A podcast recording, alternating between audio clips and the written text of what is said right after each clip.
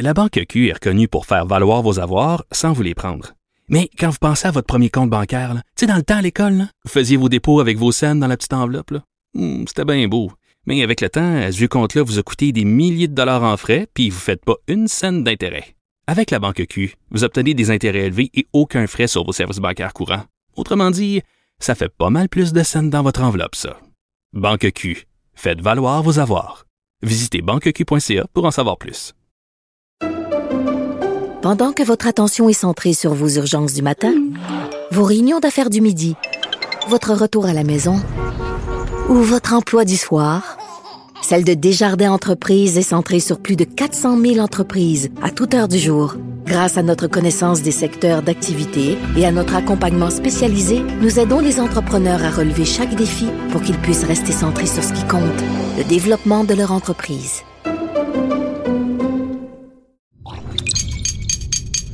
Cube Radio.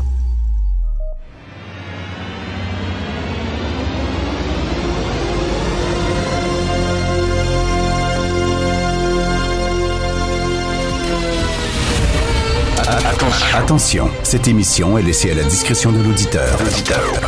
Les propos et les opinions tenues lors des deux prochaines heures peuvent choquer. Oreilles sensibles s'abstenir. Richard Martineau. Martino. Un animateur pas comme les autres. Richard Martineau. Cube Radio. Bon mardi tout le monde, merci d'écouter Cube Radio. On va commencer tout de suite avec des choses extrêmement importantes. Superman est bisexuel. Alors, euh, DC Comics a annoncé ça dans sa prochaine aventure. Superman va être à voile et à vapeur. Il va être ACDC, euh, courant alternatif et courant direct. Mais, mais il, va être binaire. Ça, c'est que pour lui, pour Superman, il y a les hommes et les femmes. Mais pourquoi ils l'ont pas fait? Tant qu'à faire, là? Tant qu'à être bisexuel, pourquoi il n'est pas non-binaire? Ça aurait été bien que Superman, le lundi, le mercredi et le vendredi, soit Superman, et le mardi et le jeudi soit Superwoman. Là, là, je suis un peu déçu de DC Comics. Il aurait pu aller jusque-là. Là. J'y trouve straight. Alors, euh, il va être, euh, bon, il, euh, il va être des fois là, il Lane, puis des fois un autre gars. Parfait. Mais pourquoi, pourquoi il serait pas non-binaire? Je vous trouve extrêmement straight. Je suis allé voir le James Bond. Hey, ne me dites pas que c'est le meilleur James Bond à vie. Come on. C'est prétentieux. Ça dure comme 25 heures. J'en pouvais plus. J'ai jamais trouvé le temps aussi long dans une salle de cinéma. Écoutez, James Bond, là, OK? On s'entend, c'est des romans de guerre. C'est des histoires à quatre sous. Ça finit tout le temps pareil, d'ailleurs. Celui-ci aussi finit la même maudite affaire sur une île où il y a des missiles, puis là, il y a une bombe, tic, tic, tic, puis il faut qu'il quitte l'île, sinon ça va sauter, puis toute la patente. Bon, tout le temps avec, avec des, des, des, des méchants improbables et tout ça.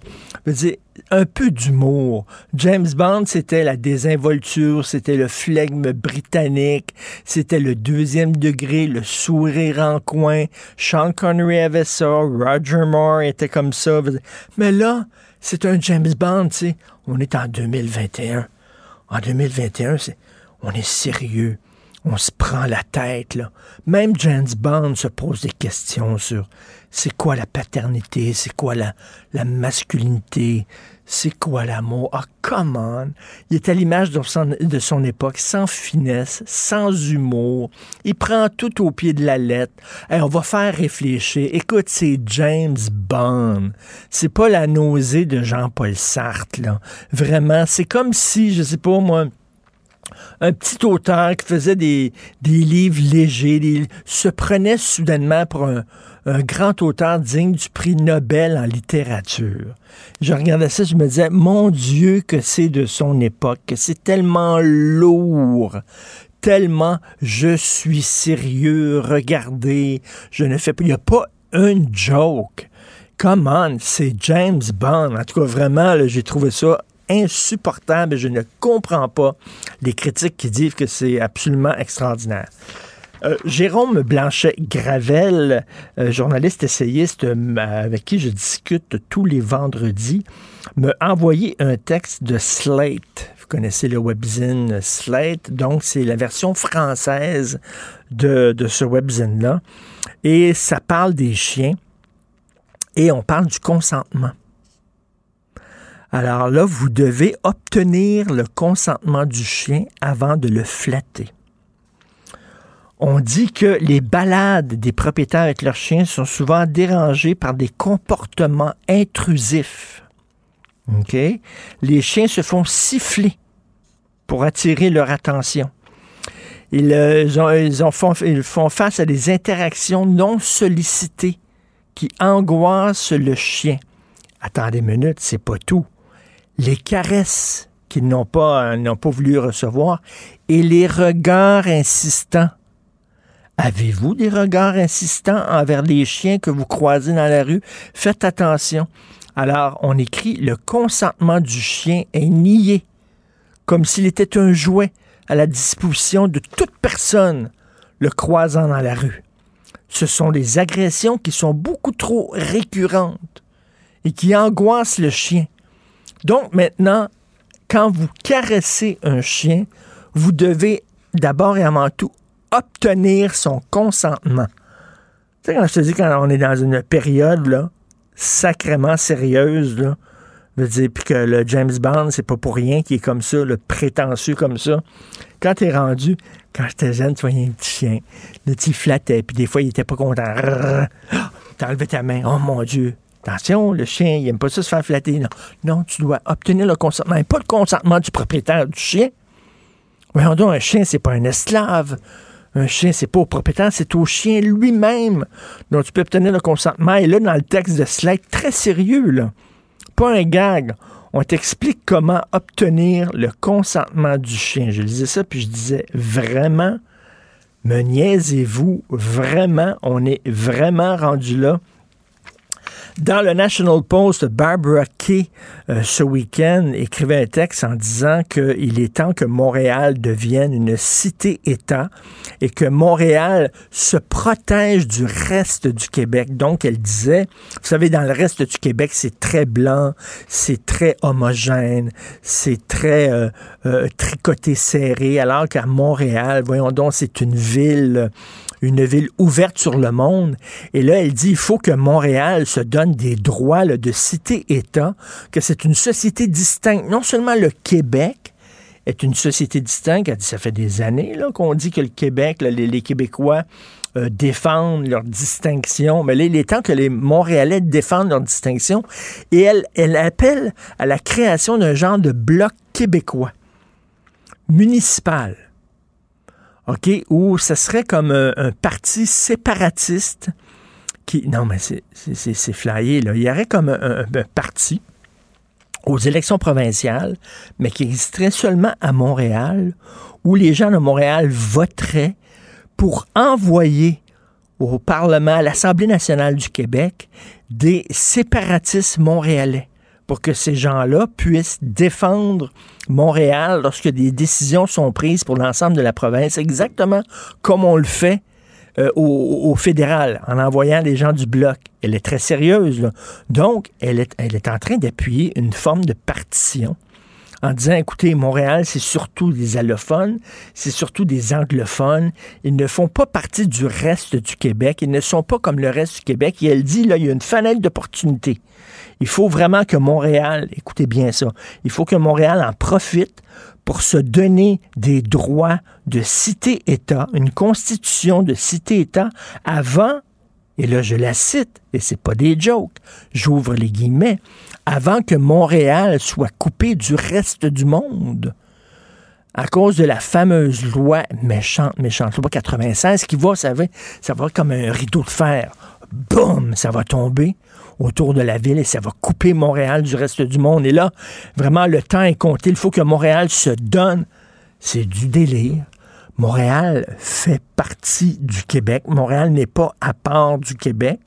Et c'est vraiment le retour de la partition pour protéger l'anglais, pour protéger les allophones. Donc, un texte que j'ai trouvé assez surréaliste, parce qu'habituellement, Barbara Kay, euh, ben, je la trouve, je suis pas toujours d'accord avec elle, mais bon, j'aime bien la lire. Je trouve, mais là, c'est vraiment du grand délire. Et nous parlons d'ailleurs justement de politique fédérale et provinciale avec Jean-François Lisée et Thomas Mulcair. Jean-François Lisée. On va juste dire qu'on est d'accord. Thomas Mulcair. Je te donne 100 raison. La rencontre. C'est vraiment une gaffe majeure. Tu viens de changer de position. Ce qui est bon pour Pitou est bon pour Minou. La rencontre. Lisée. Mulcair. Alors, Jean-François, justement, Balarama Holmes, qui se présente comme maire de Montréal, demande justement ce que Montréal jouit d'une de, de, nouveaux statuts, un statut de cité-État, comme un genre de partition finalement que Montréal ne fait pas vraiment partie du Québec. Qu'est-ce que tu en penses? Ben, euh, c'est une idée qui circule depuis plusieurs années euh, dans les médias anglophones montréalais. Euh, si seulement Montréal pouvait avoir un statut particulier qui, qui lui permette de se soustraire à des lois québécoises, en particulier évidemment les lois sur la langue et la loi, la loi sur, euh, sur la laïcité. Alors, c'est la première fois qu'on a un candidat qui officiellement propose ça aux Montréalais. Euh, il le fait sans inhibition il dit écoutez, nous, euh, si on était élu, on demanderait à ce que les budgets, les impôts restent à Montréal et que des décisions sur plusieurs aspects qui sont actuellement euh, assumé par l'Assemblée nationale soit pris à euh, la municipalité de Montréal, y compris euh, la langue, l'immigration, le développement économique. Et ce qui est intéressant, je l'entendais en entrevue avec ton épouse, Sophie Durocher, l'autre jour, et il reprend des arguments qu'on entend parfois par des représentants des régions. par exemple, si on va dans des régions forestières ou minières, ils disent ben nous, on, toute notre richesse euh, sort de notre région, puis euh, ça sert à Montréal. Alors nous, on voudrait que on ait des redevances pour notre richesse plutôt que ça serve à Montréal. Et là, c'est le Montréalais qui disait, euh, ben nous, on trouve que Montréal crée de la richesse pour le Québec et finance le reste du Québec, donc on voudrait que ça reste ici. Alors, c'est évidemment une, une, expression de, de, la, de, la, différence de plus en plus grande qu'il y a entre Montréal et le reste du Québec. Je pense que électoralement, ça n'a aucune chance d'aller très loin, mais ça, euh, ça illustre, ça illustre euh, une partie de l'opinion, beaucoup dans le dans le Montréal non francophone, euh, au sujet de cette cette non-adhésion disons, à, la nation québécoise. Et Thomas, justement, je parlais tantôt du texte de Barbara Kay qui disait qu'aux prochaines élections provinciales, il devrait avoir l'équivalent du bloc québécois, mais pour Montréal. C'est-à-dire que les gens de Montréal enverraient des députés à l'Assemblée nationale qui seraient un peu comme des députés indépendantistes de Montréal. Alors, on est rendu à une certaine forme de partition, euh, là, finalement, Thomas. Est-ce qu'on a Thomas avec nous? Oui. je suis là. Oui, bonjour. Alors, on a fait ça avec le Equality Party il y a, une couple de décennies, rappelons-le bien. Et ce qui est intéressant, c'est dans le même papier de Barbara Kay, elle parle de Holness, puis elle dit entre parenthèses, mais n'a absolument aucune chance dans la campagne. Donc, prenons un petit peu de recul et regardons quand même ce qui est en train de se passer avec Holness, parce qu'il y a un paquet, il y a une panoplie d'autres candidats, à part Coder et Plante, sauf qu'on ne parle que de Coder et Plante. Il y a des débats entre Coder et Plante. Et donc, Holness est en train d'essayer quand même de faire sa marque, de faire une distinction entre lui et les autres also ran, hein, les, autres candidats disparates qui sont supposés d'être là aussi. En fin de semaine, il doit à Coder qui parle à sa base. Il essaie de dire que lui, il va mettre une couverture sur la voie d'express des carrés. Il va en faire un parc. Ça va tellement pas de bon sens. Passe, prends le chemin Lucerne ou le chemin Sainte-Croix, passe en dessous de la 40. Puis tu, tu, te demandes quelle taille de morceau de béton va tomber sur ta voiture. Puis là, Coder va mettre une autre couverture en béton par-dessus le décarré pour faire un parc. Est-ce qu'on peut s'occuper de ce qui est déjà en train de tomber? Fin de la, parenthèse. Mais en, plus, bon, Plante qui parle de mettre ben, beaucoup, beaucoup d'argent pour les sans-abri. Ça, elle parle avec sa base, les groupes communautaires, le, mouvement progressiste syndical et ainsi de suite. Alors, Holness, oui, effectivement, un ancien joueur des Alouettes, parfaitement bilingue, un gars fun, intéressant, mais qui a énormément de mal à se tailler une place. Ben, il arrive avec des idées comme ça, mais ça a un effet, parce qu'on vient d'en parler.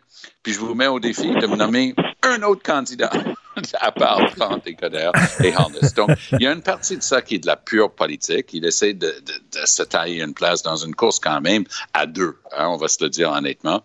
Mais Plante essaie de faire tout ce qu'elle peut quand même pour pousser la communauté anglophone vers Holness ou, ou none of the above, parce qu'elle a décidé la semaine dernière qu'elle allait faire venir Louise Harel comme une espèce de tsarina linguistique si elle gagne encore. Je peux t'assurer que ce n'est pas une idée largement louangée dans la communauté anglophone. Je, vous donne juste une petite idée. oui. Euh, tu vois, ça, euh, Richard, s'il y avait un référendum sur l'île de Montréal, sur l'idée que Montréal soit une région, disons, pas une cité, une cité-État ou région autonome à l'intérieur euh, du Québec, il y aurait beaucoup de monde qui voterait pour. Hmm. Moi, je pense qu'il y aurait hmm. peut-être 35, 40% des gens qui diraient oui, absolument. Euh, nous, on pense qu'on devrait avoir, euh, on devrait avoir de la liberté par rapport à, l'Assemblée nationale. Il faut rappeler que lorsque on avait adopté euh, les premières, enfin les, les, premiers projets de loi sur la laïcité, Denis Coderre était maire et il avait dit que lui, il ne voulait pas l'appliquer à Montréal, à la Charte des valeurs. Il n'était pas question de l'appliquer à Montréal, comme si il y avait cette mhm. capacité-là. Hein. Donc, il cette, la tentation montréalaise, elle existe, euh, mais je pense que, euh, comme le dit Tom, euh, elle ne va pas se canaliser chez Holmes parce que les gens ne voudront pas gaspiller leur vote.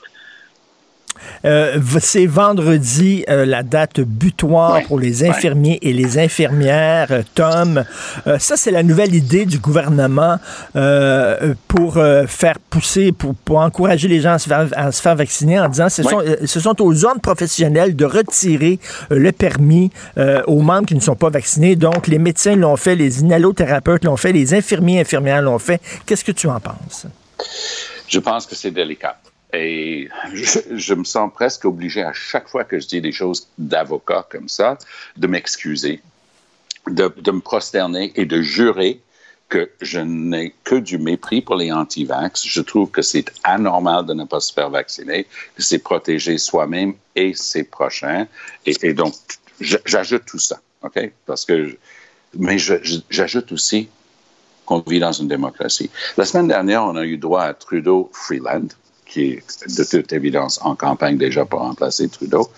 Euh, on les a vus faire une conférence de presse où, soi-disant, parce que c'est pas ça pas en tout, les centaines de milliers d'employés de la fonction publique fédérale vont être obligés de se faire vacciner, sinon euh, des horreurs vont leur arriver. Il y a tellement de, d'évitements et de trous dans, ce gruyère-là que ça vaut même pas la peine d'en parler. Mais le, le tour est joué. Mais le problème, c'est que tu es en train de dire que c'est le gouvernement qui va décider tes choix de santé, même si tu travailles devant un écran d'ordinateur dans ton sous-sol. Ça, ça marche pas. Tu, dois être nuancé. Tu peux pas retirer les droits sans avoir l'invasion minimum dans tes droits existants parce qu'on est quand même dans une démocratie. Passons pour ce qui est des ordres professionnels. J'en parle, euh, je pense pas que je l'ai mentionné, mais j'étais pendant six ans président de l'Office des professions du Québec. C'est un dossier que je connais bien. L'ordre professionnel existe pour une seule chose, protéger le public. Alors, partant, ça devrait être facile. Qu'est-ce qu'il peut y avoir de plus simple de protéger le public que d'exiger que les professionnels de santé soient vaccinés? Sauf que on ne peut pas retirer le fondement même du fait d'être professionnel, c'est-à-dire son droit de pratique, sans avoir des protections, des garanties de procédure. Il ne faut pas que ce soit décidé d'avance par le gars des vues. là, on tombe dans des décrets ministériels. Ça, c'est ce qu'on appelle la législation déléguée. C'est en dessous de la pile en termes d'autorité. Tu ne peux pas, avec un décret et des choses qui émanent d'un ministre, changer une loi d'ordre public, comme le Code des professions et la loi sur les infirmières et infirmiers. Donc, moi, je suis mal à l'aise parce que j'ai l'air d'essayer de donner secours à ceux qui sont contre le vaccin quand je dis des affaires comme ça, mais je rappelle qu'on vit quand même dans une démocratie. Mais en même temps, en même temps Thomas, en, même temps, Thomas, qu'est-ce que ces gens-là font à travailler dans le système de santé s'ils ne croient pas au vaccin? Qu'est-ce qu'ils font là? Le, problème, Richard, c'est que là, on parle même pas de quelqu'un qui peut travailler dans le domaine de la santé parce que ce, ce bout-là était facile. Dubé a dit déjà, il y a six semaines, le 15 octobre, si tu n'es pas vacciné, même si tu travailles à la comptabilité dans un hôpital, t'es out si t'es pas vacciné. Ça, c'était la partie facile parce que tu pouvais argumenter justement, ben écoutez, il est en contact avec d'autres personnes dans l'hôpital, on veut. Ça, c'est correct. Mais là, ce qu'on est en train de dire, c'est que même si tu es chez toi, même si tu fais des consultations en ligne, tu n'as pas le droit, tu as perdu ton statut, ton droit de pratique de donner une opinion comme infirmière ou médecin, si, même si tu es chez toi, parce que Dubé l'a décidé. Richard, je me rends compte que je suis dans une situation fragile parce que j'ai l'air de non, donner, je comprends. l'air de donner secours au crackpot. C'est pas mon intention. Ça nous met, ça nous met extrêmement, ça nous met très mal à l'aise. Euh, Jean-François, qu'est-ce que tu en penses de ça? Bon, alors effectivement, moi je pense qu'il y a une distinction importante entre la décision fédérale qui s'applique à des fonctionnaires qui ne sont pas en contact avec euh, avec la clientèle, avec les citoyens et qui ne sont pas dans le système de santé, et la décision québécoise qui s'applique au personnel en santé et en plus aux ordres professionnels qui ont comme mandat de protéger le public. Et dans ces autres professionnels, que ce soit médecins ou infirmières, et il y en a d'autres, euh, il y a des prérequis vaccinaux déjà. Je veux dire, c'est pas la première fois qu'on dit pour pratiquer la médecine, pour pratiquer le, la profession d'infirmier, tu dois euh, avoir tes vaccins à jour. Euh, donc, je pense qu'on est en terrain assez solide dans ce cas-là. Les, arguments d'ego que Tom apporte ont, leur valeur, mais sur le fond des choses, euh, à partir du moment où euh, le, vaccin a été euh, validé par les autorités de santé publique du Canada et du Québec, qu'il est considéré comme la meilleure façon de protéger le public contre un virus virulent, si un ordre professionnel ajoute ce vaccin-là aux vaccins qui sont déjà obligatoires, moi, je n'ai pas de problème avec ça. Et, Thomas, c'est que le, gouvernement doit lancer un message clair en disant que le vaccin, c'est important parce que si on n'oblige pas les travailleurs de la santé à se faire vacciner, ben les anti-vax, comme tu dis, vont dire, ben regardez, c'est pas si important que ça le vaccin parce que le gouvernement accepte que les infirmières qui sont en contact avec les patients ne soient pas vaccinées. Donc, c'est pas ça. Tu as tellement raison que le bout juridique dont je parle risque de faire en sorte que cette approche mur à mur, sans nuance, sera, et c'est déjà contesté, c'est annoncé en fin de semaine, risque d'être cassé par les tribunaux. Alors, le résultat serait justement aussi problématique parce qu'il n'y a personne qui va lire la décision. Personne ne va faire dans la nuance. Il n'y a plus de nuance. Là. Quand les gens menacent de bloquer les ponts et d'arrêter le mmh. trafic, on n'est mmh. plus dans la nuance. Donc, personne ne va le lire. Ils vont juste dire, ah ah, même les tribunaux nous donnent raison pour notre liberté. Alors, on ne serait pas plus On devrait passer une loi pour, euh, euh, colmater cette brèche légale-là, non? Ben, moi, j'ai l'impression qu'ils doivent être plus nuancés. Il y a une règle de base que quand on est en train de jouer avec des libertés, parce qu'on parle de liberté de, de travailler, quand on joue dans les libertés, il faut avoir l'interférence, l'ingérence minimale dans les circonstances. Moi, je pense que dire que tu ne peux pas travailler dans le système. Je suis complètement d'accord avec toi euh, là-dessus, Jean-François. Et ça, ça va être, à mon point de vue, soutenu par les tribunaux sans aucun problème. Là où moi je débarque, c'est quand, j'entends le gouvernement dire Ah, tout le système professionnel, la, délivrance de permis de pratique, les certificats de spécialistes, ça prend le bord. Même si tu travailles qu'au téléphone avec euh, tes patients puis tu les vois pas, tu viens de perdre ton droit de pratique. Là, je dis, pop, pop, on ne parle plus d'ingérence minimum ici. On, parle vraiment d'un de, coup de massue pour essayer de prouver un point, et le, le point risque d'être perdu si c'est cassé par les tribunaux. Et ça, justement, est-ce qu'on va se retrouver avec des fils devant les tribunaux, Jean-François, pour essayer de casser cette décision-là? Ben, c'est possible parce que surtout pour les médecins, ces gens-là ont de l'argent puis ils vont, ils vont y avoir des, des, recours. ils ont des syndicats aussi. Pour voir ce que ça va donner, mais quand même l'argument pour le médecin. Là. Donc, on sait, des médecins non vaccinés, pas pour raison médicale, ont demandé à pouvoir faire de la télémédecine. Euh, le ministre Dubé a dit non et euh, le Collège des médecins a dit non.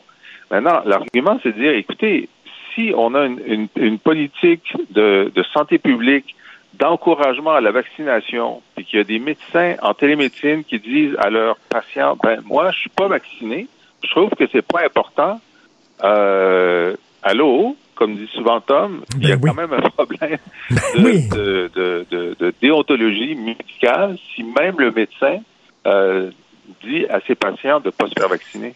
Ben oui, non, Moi, non. je c'est- connais, je connais un rapidement. médecin qui a été, qui pratiquait en Suède lorsque les vaccins pour H1N1 ont fait gravement défaut. Il y a 30 000 personnes en Suède qui sont pognées aujourd'hui avec une maladie où tu t'endors tout le temps à cause d'un mauvais batch de, de vaccins H1N1. Lui, au début, pour celui-ci, pour euh, COVID-19, il refusait de se faire vacciner parce qu'il avait vu ça, il avait vu plein de collègues là-bas. Il a accepté finalement de se faire vacciner ici, il avait assez d'informations. Mais ça ne veut pas dire que c'est complètement nué, euh, dénué de, de penser quand quelqu'un peut avoir une réaction. En tout cas, ça va faire jaser. Et je te jure, euh, Thomas, demain, on va commencer, tiens, en parlant de cette euh, campagne pour remplacer Justin Trudeau. Je sais que tu voulais en parler, on en parlera Oui. demain. Merci beaucoup, messieurs. Merci, Salut. Thomas. Merci, Jean-François Lisée. La Banque Q est reconnue pour faire valoir vos avoirs sans vous les prendre. Mais quand vous pensez à votre premier compte bancaire, tu sais, dans le temps à l'école, là, vous faisiez vos dépôts avec vos scènes dans la petite enveloppe. Hmm, C'était bien beau. Mais avec le temps, ce vieux compte-là vous a coûté des milliers de dollars en frais, puis vous ne faites pas une scène d'intérêt. Avec la Banque Q, vous obtenez des intérêts élevés et aucun frais sur vos services bancaires courants. Autrement dit, ça fait pas mal plus de scènes dans votre enveloppe, ça. Banque Q. Faites valoir vos avoirs. Visitez banqueq.ca pour en savoir plus. Pendant que votre attention est centrée sur cette voix qui vous parle ici, ou encore là, tout près ici, très loin là-bas, ou même très, très loin. Celle de Desjardins Entreprises est centrée sur plus de 400 000 entreprises partout autour de vous. Depuis plus de 120 ans, nos équipes dédiées accompagnent les entrepreneurs d'ici à chaque étape pour qu'ils puissent rester centrés sur ce qui compte, la croissance de leur entreprise. Martino. Le préféré du règne animal. Bonjour, les petits lapins. Petit lapin, petit lapin. Cube Radio. Cube Radio. En direct à LCN. 8h30 précise, maintenant le moment d'aller joindre notre collègue Richard Martineau dans les studios de Cube. Bonjour Richard. Bonjour, Marianne. Tu veux nous parler des infirmières non vaccinées? Je pense que ça va être le sujet tout au long de la semaine, Richard. Elles vont perdre donc leur droit de pratiquer euh, vendredi. Euh, pas de vaccin, euh, pas de droit de pratique. C'est un signal, un, symbole qui était nécessaire pour toi? Ben, je pense que oui, mais il était vraiment pogné avec cette patate chaude-là en disant qu'est-ce qu'on fait Ouais. avec les travailleurs de la santé, hein, Marianne, qui ne sont pas vaccinés? D'ailleurs, on peut se poser la question vraiment. Qu'est-ce que tu fais à travailler dans le système de santé si tu ne crois pas au vaccin? Marianne, il y a des médecins qui ne sont pas vaccinés. Alors, qu'est-ce qu'ils disent à leurs patients lorsqu'ils les rencontrent? C'est pas important le vaccin? Faites-vous pas vacciner? Euh, comment ça se fait? Il y a même des gens qui travaillent dans la campagne de vaccination qui ne sont pas vaccinés. Donc, c'est une patate chaude. Le gouvernement était extrêmement ratoureux. Hein? Ils ont lancé la patate chaude dans les mains des ordres professionnels en disant, ben, c'est à vous à retirer euh, le permis euh, de, de, de, de travailler à vos membres qui ne sont pas vaccinés. Donc, les médecins euh, l'ont fait, les inhalothérapeutes, et là, ce sont les infirmiers et les infirmières. Il y a des gens qui vont dire, Écoute, par exemple, Info Santé, OK, c'est des infirmières, des infirmiers qui te répondent, qui sont au télétravail, qui sont par téléphone, ils n'ont aucun contact personnel avec les gens. Ils vont dire comment ça se fait que ces gens-là doivent être vaccinés, sinon ils vont perdre leur emploi? Mais écoute, Marianne, imagine-toi, là le message qu'on lance au gouvernement, qu'on lançait et qu'on lancerait au gouvernement, si on disait c'est pas important le vaccin pour les gens qui travaillent dans le milieu de la santé. Imagine-toi les antivax qui diraient ben, regarde, c'est tellement pas important le vaccin que même le gouvernement n'oblige pas les travailleurs de la santé à être vaccinés. Ça n'a pas de bon sens. Ça veut dire, ils sont obligés d'envoyer un message fort. Là, on crée un bris de service, bien sûr. On dit que 4000 infirmiers et infirmières qui sont pas encore vaccinés. On espère qu'au cours des prochains jours, Marianne, ces gens-là vont se faire vacciner pour garder leur permis de travail. Mais d'un autre côté, tu ne peux pas avoir des travailleurs de la santé qui sont contre le vaccin, qui ne croient pas au vaccin ou qui peuvent même parler à des gens en disant, euh, écoutez, faites-vous pas vacciner ou qui sont en contact avec des gens qui sont vulnérables, des Ouais. malades et qui sont pas vaccinés. Le gouvernement n'a pas vraiment le choix et je suis convaincu que si on faisait un sondage euh, actuellement un sondage léger, tiens, euh, les gens euh, appuieraient le gouvernement là-dedans. Donc, c'est certain qu'il va y avoir des recours devant les tribunaux. C'est pas la solution parfaite, mais on n'a pas le choix. Malheureusement. Pour toi, c'est une question de principe, dans le fond, parce que tu dis, Ben, même si ça. on n'est pas en contact, qu'on qu'on fasse de la consultation par téléphone ou bon, par visio, etc., si tu es infirmière, ben, tu dois être vacciné. Ben exactement, c'est comme un pompier qui croit pas au gicleur ou euh, tu sais qui croit pas au euh, l'im- l'importance de- de- de- d'installer des avertisseurs de fumée dans les maisons puis qui dit ben non, c'est pas important de faire ça, veut dire t'es pompier, voyons donc, ça n'a pas de sens. Donc écoute, à un moment donné, si la raison euh, ne fonctionne pas, ben ils sont obligés d'arriver avec ces, ces, ces règlements drastiques, ces solutions drastiques. Oui, après euh, la carotte, c'est. euh, oui, le bâton, exactement. Richard, tu voulais aussi nous parler des relations entre le Canada et la Chine. Alors oui, alors c'est l'ambassadeur canadien en Chine, M. Dominic Barton, qui euh, euh, faisait une, conférence, en fait, participait à une réunion du Conseil d'affaires Canada-Chine et qui disait aux entrepreneurs canadiens de profiter euh, de l'occasion en or, d'une croissance économique fulgurante en Chine, qu'il y avait des occasions d'affaires extrêmement importantes et que les compagnies américaines, de, euh, canadiennes devraient en profiter. Et là, tu dis, attends une minute, là, veut dire, la Chine, il y a un million de personnes dans des camps qui sont littéralement des camps de concentration, de rééducation. Les Ouïghours, on le sait, la minorité musulmane. Euh, là, il y a des y a, il y a, euh, des menaces d'invasion de Taïwan de la part de la Chine. La Chine qui viole constamment euh, le, le, le, le- le- le- le territoire aérien de Taïwan, euh, même que les Américains ont envoyé des spécialistes à Taïwan pour euh, aider les Taïwanais à se défendre en cas d'une invasion euh, de la Chine qui pourrait euh, arriver au cours des prochains jours. Écoute, il y a l'espionnage industriel, il y a bien sûr l'affaire des deux Michael. Et là, j'avais Ouais. dans la tête cette phrase de la Boétie, là, ce philosophe qui avait écrit le traité de la servitude volontaire, qui disait ils ne sont grands que parce que nous sommes à genoux. Et t'imagines de voir le régime chinois qui, qui entend ça, qui dit que même l'ambassadeur canadien en Chine, alors que mon On vient de rapatrier, euh, ça a pris énormément de, de, un, jeu de, de, littéralement avec euh, la Chine pour faire rapatrier les deux Michael. Et là, on dit Ah, faites affaire avec la Chine et tout ça. Ils doivent rigoler dans le régime chinois. À un moment donné, il faut se tenir debout devant ce régime-là qui est autoritaire, qui est dictatorial, qui est même sanguinaire. Et là, de voir l'ambassadeur lui-même faire des courbettes devant le régime chinois, je trouvais ça assez, assez particulier, surtout avec ce qui s'est passé récemment. Donc, il faut se tenir debout. Hein. Euh, Mao disait les Américains ne sont que des tigres de papier. Les Chinois doivent, doivent dire ça aussi de l'Occident en disant ils, ils jappent beaucoup, mais ils ne mordent pas, malheureusement. Sur ce, on se laisse. Merci beaucoup. Salut, bonne journée, bonne journée, À Marianne. demain. Salut. Bonne journée. La Banque Q est reconnue pour faire valoir vos avoirs sans vous les prendre. Mais quand vous pensez à votre premier compte bancaire, tu sais, dans le temps à l'école, vous faisiez vos dépôts avec vos scènes dans la petite enveloppe. Hmm, C'était bien beau. Mais avec le temps, ce compte-là vous a coûté des milliers de dollars en frais, puis vous ne faites pas une scène d'intérêt. Avec la Banque Q, vous obtenez des intérêts élevés et aucun frais sur vos services bancaires courants. Autrement dit, ça fait pas mal plus de scènes dans votre enveloppe, ça. Banque Q. Faites valoir vos avoirs. Visitez banqueq.ca pour en savoir plus. Pendant que votre attention est centrée sur vos urgences du matin, vos réunions d'affaires du midi, votre retour à la maison ou votre emploi du soir, celle de Desjardins Entreprises est centrée sur plus de 400 000 entreprises à toute heure du jour. Grâce à notre connaissance des secteurs d'activité et à notre accompagnement spécialisé, nous aidons les entrepreneurs à relever chaque défi pour qu'ils puissent rester centrés sur ce qui compte, le développement de leur entreprise. Martino. Pour l'instant, nos avocats nous disent que tout est beau.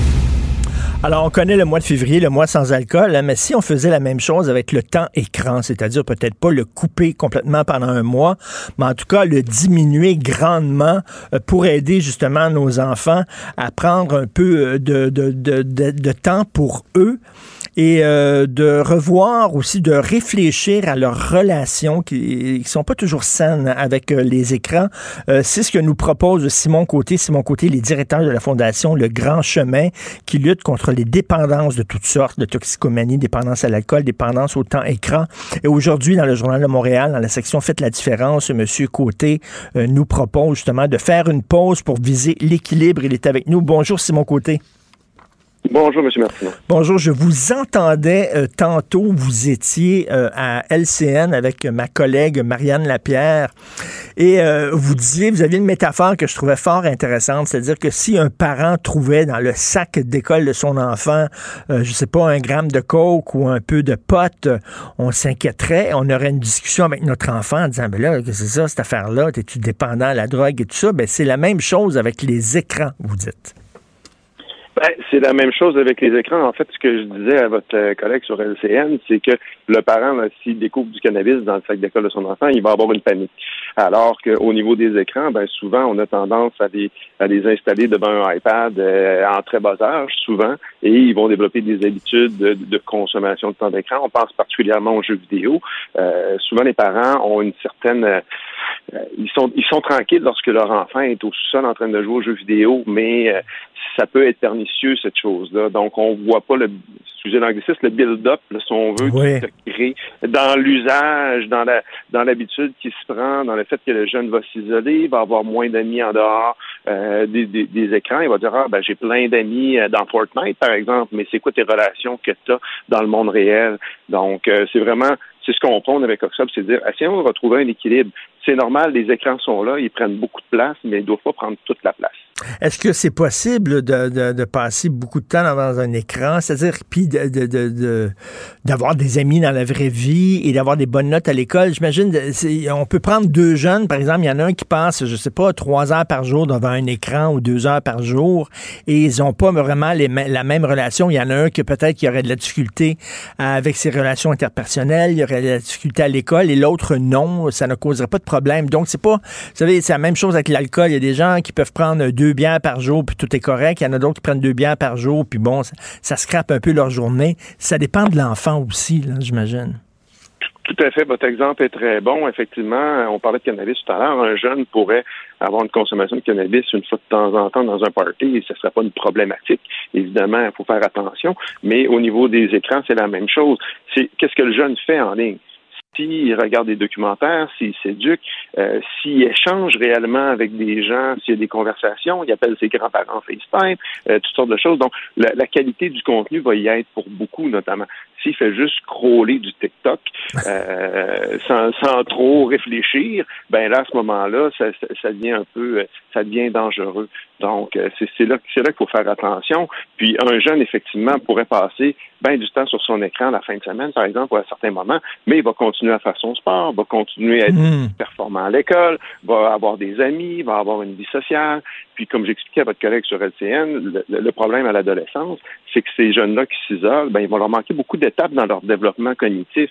Euh, la, première blonde, le premier chum, la première fois qu'on va découcher de la maison, les premiers parties, ben, si tu les vis pas, lorsque tu arrives à l'âge adulte, ben, il te manque des outils dans ton, dans, dans, ton coffre. Il te manque des, éléments sur, sur lesquels tu n'as pas travaillé. Puis ces jeunes-là, c'est ce qu'on remarque, nous, lorsque les jeunes sont en traitement, particulièrement les jeunes en cyberdépendance, c'est des jeunes qui sont très renfermés sur eux et qui ont beaucoup de difficultés à s'exprimer parce qu'ils n'ont pas appris à le faire, ils n'ont pas appris à interagir en, en société, en communauté. Euh, j'ai cette discussion-là avec ma, ma femme régulièrement. On a un fils de 13 ans. OK? À un moment donné, il s'est couché, il était enfant, il s'est réveillé, il était ado. Ça, ça s'est fait vraiment hyper rapidement. Là. Ça vient vite en maudit. Et là, il passe, oui, beaucoup de temps devant son écran. Et là, euh, bon, euh, Sophie, ma blonde, parle comme vous. Moi, des fois, je dis, ben, regarde, peut-être qu'on est des vieux schnocks, peut-être que moi, quand j'étais jeune, je sortais, j'allais dans la ruelle. Toutes mes chums étaient dans la ruelle. Toutes mes chums étaient au parc. Euh, on prenait notre vélo avec les poignées Brendo puis le siège banane, puis on partait toute la journée. Euh, aujourd'hui, le parc La Ruelle, c'est c'est maintenant les jeux vidéo. J'écoute mon fils, oui, il est branché, mais il est branché avec ses amis. Ils jouent en ligne, ils sont connectés. Je l'entends hurler de rire et dit des niaiseries avec ses chums puis tout ça. Je me dis, ben, c'est peut-être ça la nouvelle ruelle, c'est peut-être ça le nouveau parc. On sort des ruelles, mais ce côté, vous le savez, ils sont vides, les ruelles, là. Il n'y a pas d'enfants dans les ruelles. C'est malheureux. Moi, je trouve ça malheureux, mais bon, il faut vivre avec, son époque. Donc, est-ce qu'on est des vieux schnocks à dire qu'il faut faire attention? Non, on n'est pas des vieux stocks en disant qu'il faut faire attention. Puis effectivement, comme vous dites, le monde a changé. Les relations sont plus les mêmes. La pandémie qu'on vient de traverser nous a amené à nous connecter par les écrans parce que c'était le mm. seul lien presque qui nous restait à bien des écarts avec bien des gens. Mais euh, encore là, ça reste une question d'équilibre. Si le jeune, oui, il joue, c'est pas un problème. Mais si ça devient une obsession, si la première chose qu'il fait en revenant de l'école, c'est de dire je dois me brancher, je dois continuer ma game. Même chose quand il va souper, euh, il, sort de la table 30 secondes après parce qu'il doit se retourner dans son jeu. Il y a le, principe d'obsession, il ne fait que penser à son mmh, jeu, mmh. il ne fait que penser à son avatar. C'est là qu'est la problématique. Euh, donc, votre garçon, s'il continue à faire des activités, s'il a des amis, c'est correct, c'est normal. Les, les, paramètres changent évidemment dans la société, mais c'est au niveau des abus qu'il faut faire attention. Puis des fois, l'abus, ben, on le voit pas toujours parce que, comme je disais tout à l'heure, le jeune est dans le sous-sol, bon, on se dit, ah, ben, il fait pas de niaiserie, il est pas au parc en train de faire des niaiseries, mais il est en train de manquer bien des choses dans sa vie qui vont lui servir plus tard. Mais c'est pernicieux, hein, maudit. Hein. C'est vraiment extrêmement puissant. Je dois vraiment attacher mon fils avec des chaînes puis traîner avec mon champ pour le sortir de sa chambre de, devant son écran. Et c'est vrai que la vie de tous les jours, mon Dieu, que ça paraît plate à côté d'un jeu où il y a vraiment de l'adrénaline, il y a de la, c'est le fun au bout et la vie tous les jours, c'est comme pour eux autres. Ben, on a l'exemple, on donne souvent l'exemple, nous on a des, euh, des intervenants qui font des conférences dans les écoles, des conférences avec les parents, c'est ce qu'on dit. Si votre jeune, il se lève le matin et il joue à Fortnite, par exemple, parce que tout le monde connaît à peu près le jeu, là, euh, donc c'est un jeu qui beaucoup de couleurs, très stimulant, tout ça il joue sa game le matin. Lorsqu'il arrive à l'école, son prof de maths, il est plate, comme on t'a dit. donc, tu n'auras pas l'attention de ce jeune-là. Donc, déjà, les écrans le matin, on faisait déjà couper ça. Nos jeunes sont déjà plus attentifs à l'école. Alors que là, ils ont comme une, dose de dopamine qui est très forte. Ils sont très excités. C'est fait pour ça. Hein. Les, jeux vidéo, les, réseaux sociaux, c'est des mécanismes de dépendance qui ont été étudiés. Mmh. C'est vraiment fait pour ça. Euh, c'est le marketing de l'attention, si on peut dire. Et euh, donc, on arrive à ça, on les surexcite, et après ça, ben, on leur dit, ben, va t'asseoir sur une chaise pendant quatre heures, puis va faire du français. C'est sûr que c'est pas mal moins excitant pour le jeune. Donc, c'est pour ça qu'il faut faire attention. Puis des fois, c'est des petits détails. Hein. Prendre le temps de souper en famille sans qu'il y ait d'écran, sans que la télé soit allumée, euh, avoir le temps de converser, etc. Juste ça, des fois, ça nous permet d'échanger avec notre jeune et de passer à autre chose et de lui faire découvrir autre chose et de prendre le temps peut-être aussi d'aller avec lui euh, marcher dans le bois. Tu nous, on sert beaucoup d'interventions par la nature et l'aventure pour faire pour, traiter nos jeunes. La nature est très, est très guérisseuse. Elle, apporte beaucoup de bienfaits à la nature. Donc, d'habituer son jeune à faire ça, je pense que c'est le rôle du parent aussi de le faire. Mais c'est sûr que dans le monde un peu fou qu'on vit, avec les horaires remplis et tout ça, toutes sortes d'obligations, ben, des fois, on ne prend pas toujours le temps de le faire. Mais euh, c'est un, gros plus. Et la Fondation Le Grand Chemin, justement, euh, vous êtes euh, le premier organisme au Canada à offrir le traitement de la cyberdépendance avec hébergement.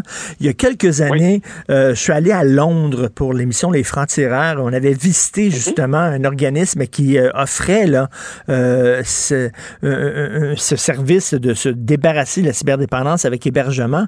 Et euh, on, parlait là, comme si les jeunes étaient vraiment addicts à l'héroïne. Ils étaient en sevrage, tremblement, sueur, exactement comme quelqu'un à qui on coupe la drogue.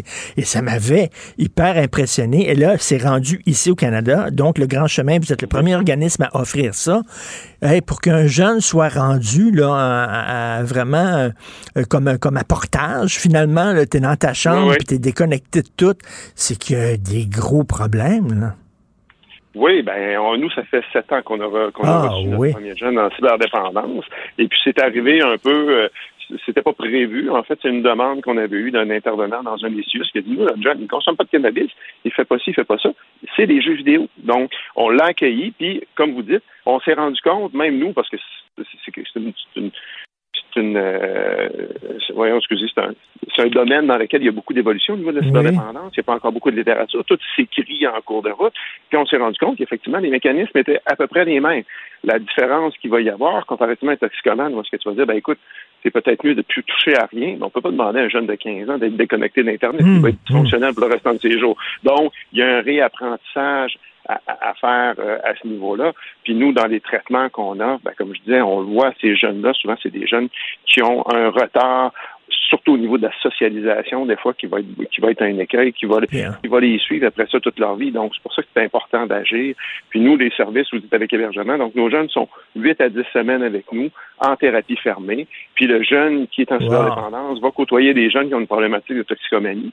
Euh, mais les problématiques sont les mêmes. Ça va être beaucoup de questions d'estime de soi, euh, des problèmes comme ça qui vont ressortir et qu'on reconnaît dans une, problématique. Et, ça arrive dans toutes les familles. On le vu avec l'ancien maire de Montréal, M. Denis Coderre, hein, qui l'avait avoué que son fils avait des problèmes de cyberdépendance.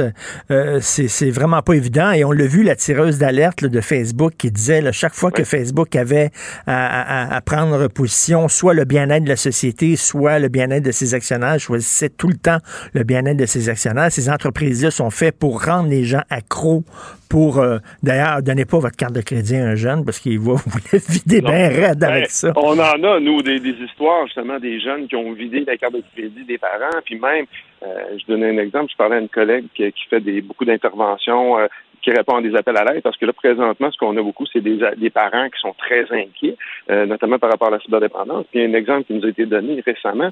Le jeune a demandé à ses parents, est-ce que ce serait possible de m'acheter des couches? Parce que je pourrais jouer sans débarquer de mon écran? Ben, voyons il, il, donc! Il y a un signal d'alarme, là, tu sais, donc... ben, voyons, pauvre petit chouette! Le, parent est désemparé, là, ben, qu'est-ce que je fais avec ça, tu sais? Donc, non, non, on voit vraiment le jeune a son obsession. Puis ça, souvent, le problème qu'il y a avec la cyber, c'est ce que les parents voient pas, c'est que le jeune va jouer de nuit. Là, il va arriver à l'école, les deux yeux dans le même trou.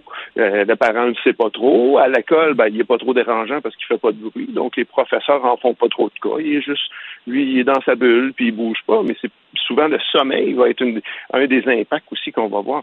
La hmm. qualité de sommeil sera pas là. Puis Dieu sait qu'à l'adolescence, c'est important. Puis là, son père va dire arrête d'être dépendant de, de, jeux vidéo alors que le père est au troisième scotch. Euh, donc, euh, ce que ah, ben ça, hein, même les écrans, hein, on, on, on, est plusieurs à passer bien des soirées sur Netflix, donc euh, on donne l'exemple aussi. Mais donc, octobre, vous, vous dites qu'au mois d'octobre, qu'est-ce que vous préconisez, qu'est-ce que vous nous conseillez pendant le mois d'octobre? Ah, en fait, octobre, c'est un jeu de mots entre octobre et la sobriété. Eh la sobriété, on la prend dans le sens plus de l'équilibre et de la modération. Euh, alors que les gens souvent vont associer la sobriété au sober en anglais, là, qui est vraiment lié à l'arrêt de consommation d'alcool ou de ou de, de, de, de, substances. Donc, nous, c'est vraiment une question d'équilibre modération. Puis, c'est juste une prise de conscience. Donc, prendre le temps, par exemple, de dire on, par exemple, je parlais tantôt de ne pas avoir d'écran à la table ou de ne pas avoir d'écran dans la chambre à coucher. Donc, juste faites l'exercice pendant une semaine de ne pas avoir d'écran dans votre chambre à coucher. Puis là, vous dire, OK, ben finalement, ça prend peut-être plus de place que je pensais. J'ai peut-être plus le réflexe de regarder, mmh. de, de, scroller mon téléphone avant de me coucher. Donc, je pourrais peut-être prendre un livre. Donc, juste faire cet exercice-là, des fois, c'est une prise de conscience. Et ça vous met un peu euh, si on veut, dans les souliers d'un jeune de 15 ans qui, lui, va rentrer en thérapie pour deux mois ou est-ce qu'il va être coupé de tout puis qu'il y a vraiment un effort. Donc, si vous trouvez ça dur après une semaine, ben dites-vous que le hmm. jeune de 15 ans qui, lui, n'a pas toute la, maturité que vous avez, ben qu'est-ce que ça peut représenter pour ce jeune-là de, de, passer à travers puis le courage que ça demande de, faire face à ses problèmes et de vouloir les guérir? Donc, c'est ce qu'on propose avec Oxob. Donc, c'est vraiment c'est vraiment à la, à la, portée de tous. Donc, chacun peut ça peut être pour une journée, ça peut être pour quelques jours, ça peut être pour le mois. Mais ben, juste réfléchir à notre relation avec les écrans. Puis en terminant, il n'y a rien de plus triste quand on va au restaurant puis qu'on voit une famille. Là, alors, il y a les deux adultes qui se parlent entre eux autres, puis les enfants sont devant leur écran au resto à la table. Moi, ça me rend complètement dingue, alors que, mon Dieu, s'il y a un endroit,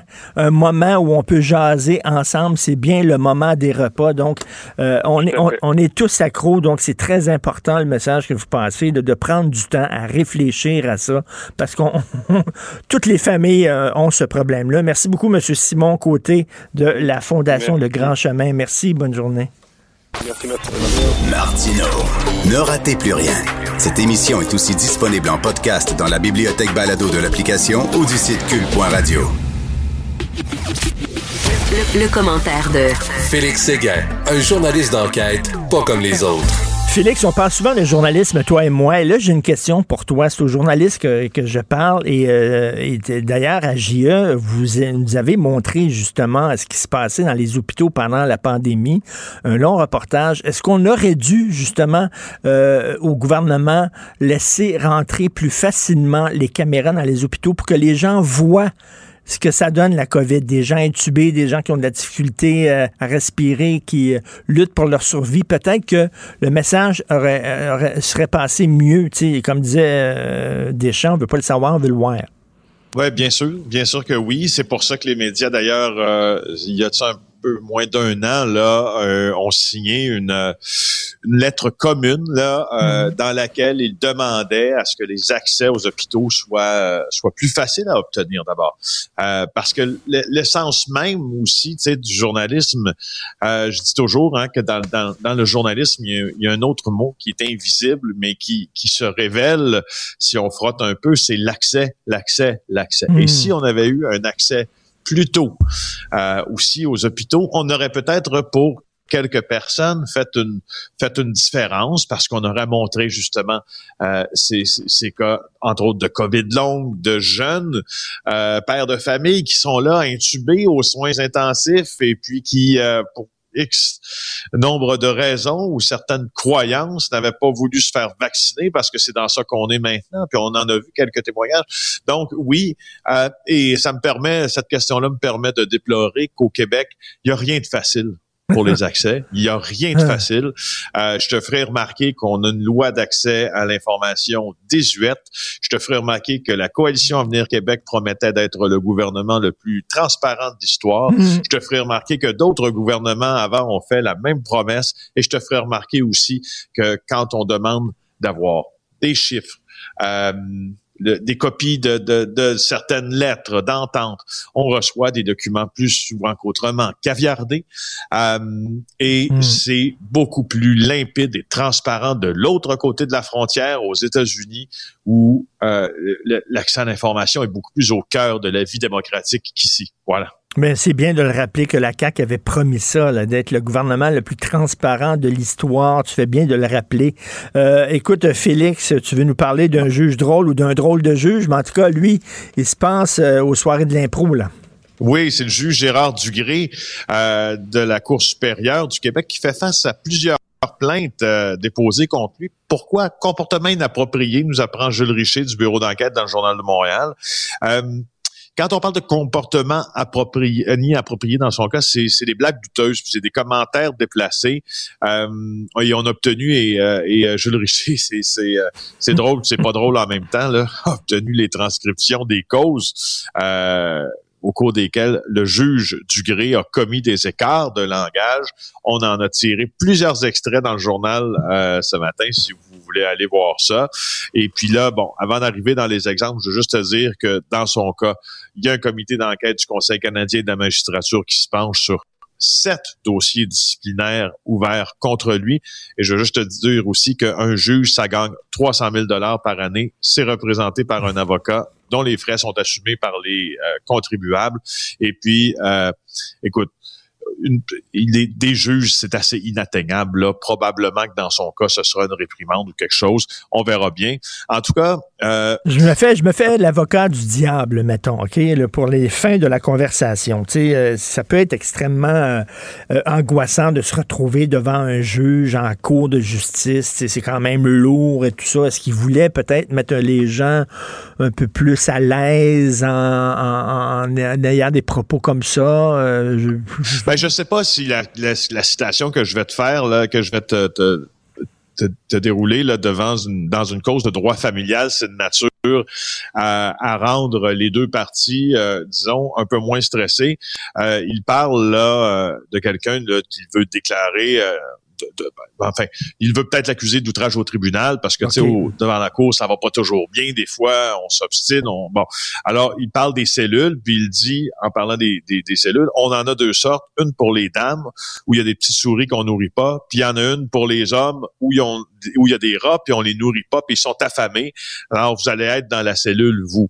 Vous pourrez vous amener réfléchir un peu là-bas en cellule, c'est ce qu'il dit. Euh, sa menace n'est pas, pas, mise à exécution, mais tu sais, c'est c'est pas, pas un langage rassurant quand ça ben te, quand ça te vient d'un juge.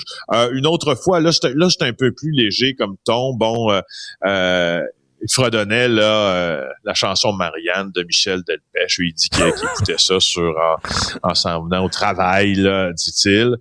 Euh, et euh, en fait, la chanson exacte, c'est que Marianne était jolie. là, à un moment donné, il réfère à tout le monde en parle, encore dans une cause de droit familial. Il vient d'entendre un témoignage super difficile sur des enfants. parce que en droit familial, il y a souvent au cœur du litige des enfants. Et là, l'intervenant qui est devant lui dit une dernière question, monsieur le juge. Le juge dit Ah, la dernière question. L'intervenant dit Oui, c'est vraiment la dernière, monsieur le juge. Et là, le juge dit mais rappelez-vous, vous, n'écoutez pas tout le monde en parle, vous, quand les projecteurs commencent à tourner, et puis ça s'appelle la question qui suit. Tu sais, moi, c'est, non, c'est déplacé. ça, ça me heurte pas hmm. mais c'est l'accumulation. Tu sais, des fois, on a des preuves par accumulation euh, qui se font. Tu sais, bon, euh, il y a une définition d'ailleurs de l'alcoolisme dans une autre cause là qui est un peu bizarre. Euh, il est un peu sarcastique par endroit. Bref, les avocats sont semblent assez perplexes quand quand ils plaident devant plaident devant lui. Il y a une avocate qui qui s'appelle Mielé du nom, euh, ben pas du nom de la compagnie d'électroménager, mais c'est aussi le nom d'une compagnie d'électroménager. Et le juge dit à l'avocate, pensez-vous qu'on peut avoir une réduction sur les électros? L'avocate dit sur quoi?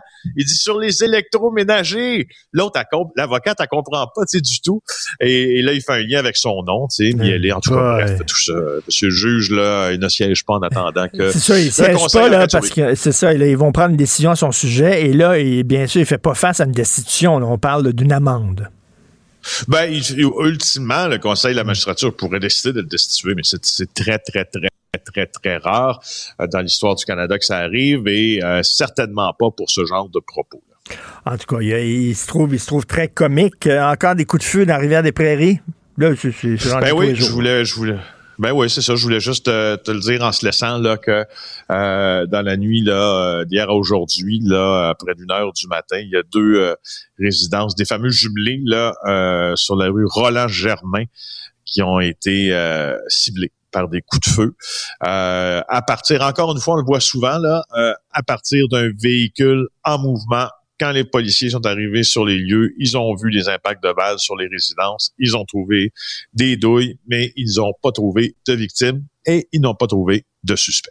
Écoute, puis il y a même une attaque au marteau dans une station de métro à Côte-Vertu, station Côte-Vertu, qui a un gars qui a qui a fait ça à coup de marteau sur euh, la station où, était le, préposé à l'intérieur, puis le gars, le changeur, a eu peur en maudit.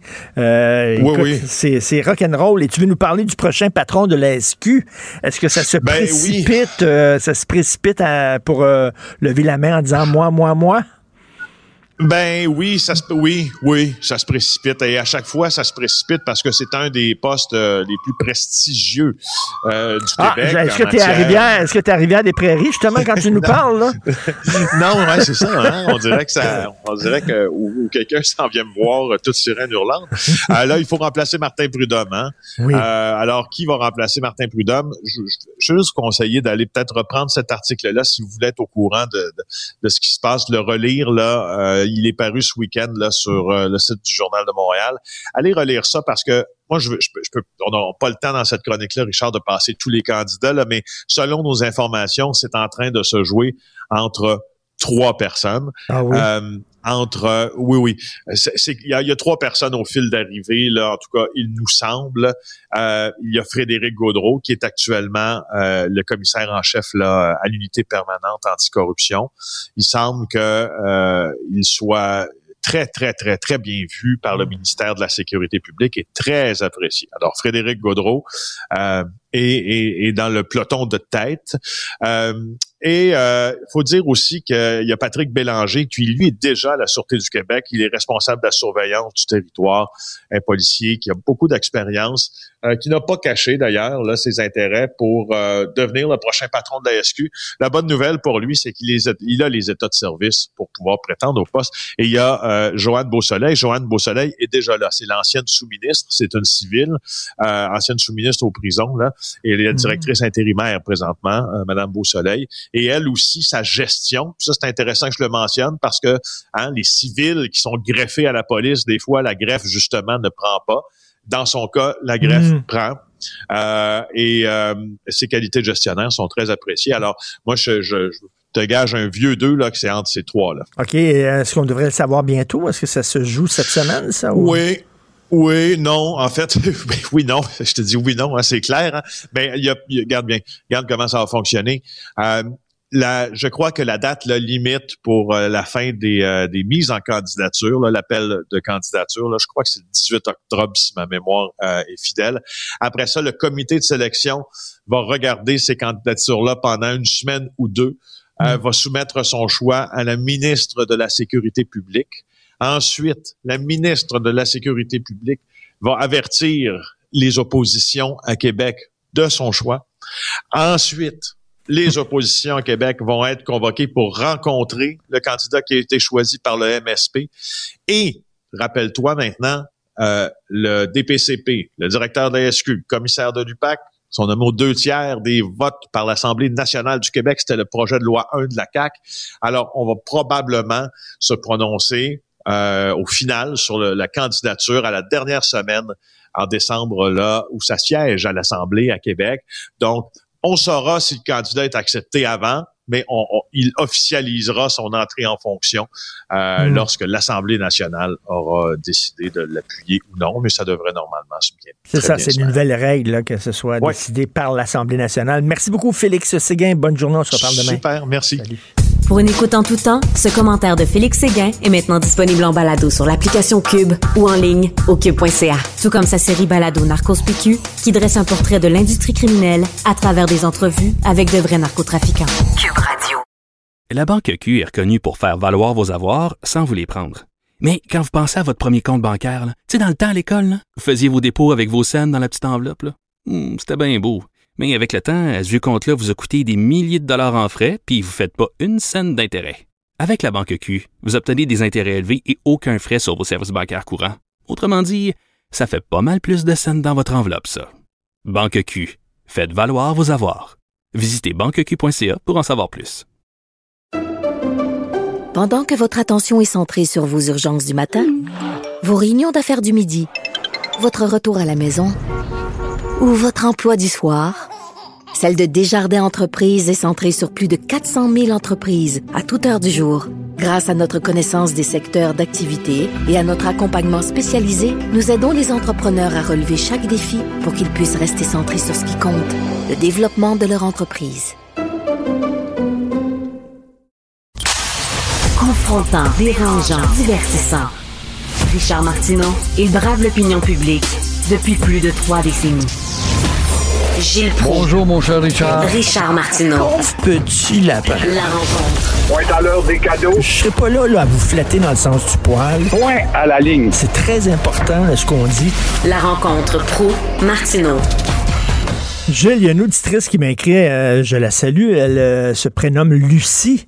Elle dit, on parle beaucoup des travailleurs de la santé qui sont pas vaccinés, mais pour entrer dans un restaurant, vous devez montrer votre passeport vaccinal, donc vous devez prouver que vous êtes doublement vacciné, sauf que la personne qui va vous servir et la personne qui fait la bouffe, mais il y en a qui sont pas vaccinés là-dedans dans le. Il y a des incohérences quand même dans notre affaire? C'est tout à fait normal. On est au Québec au pays des farfelus, qu'est-ce que tu veux? Qu'est-ce qu'on ne peut pas entendre? D'autant plus ce qui m'étonne dans ce que vous dites là, justement, dans la cuisine, il y en a qui sont pas vaccinés.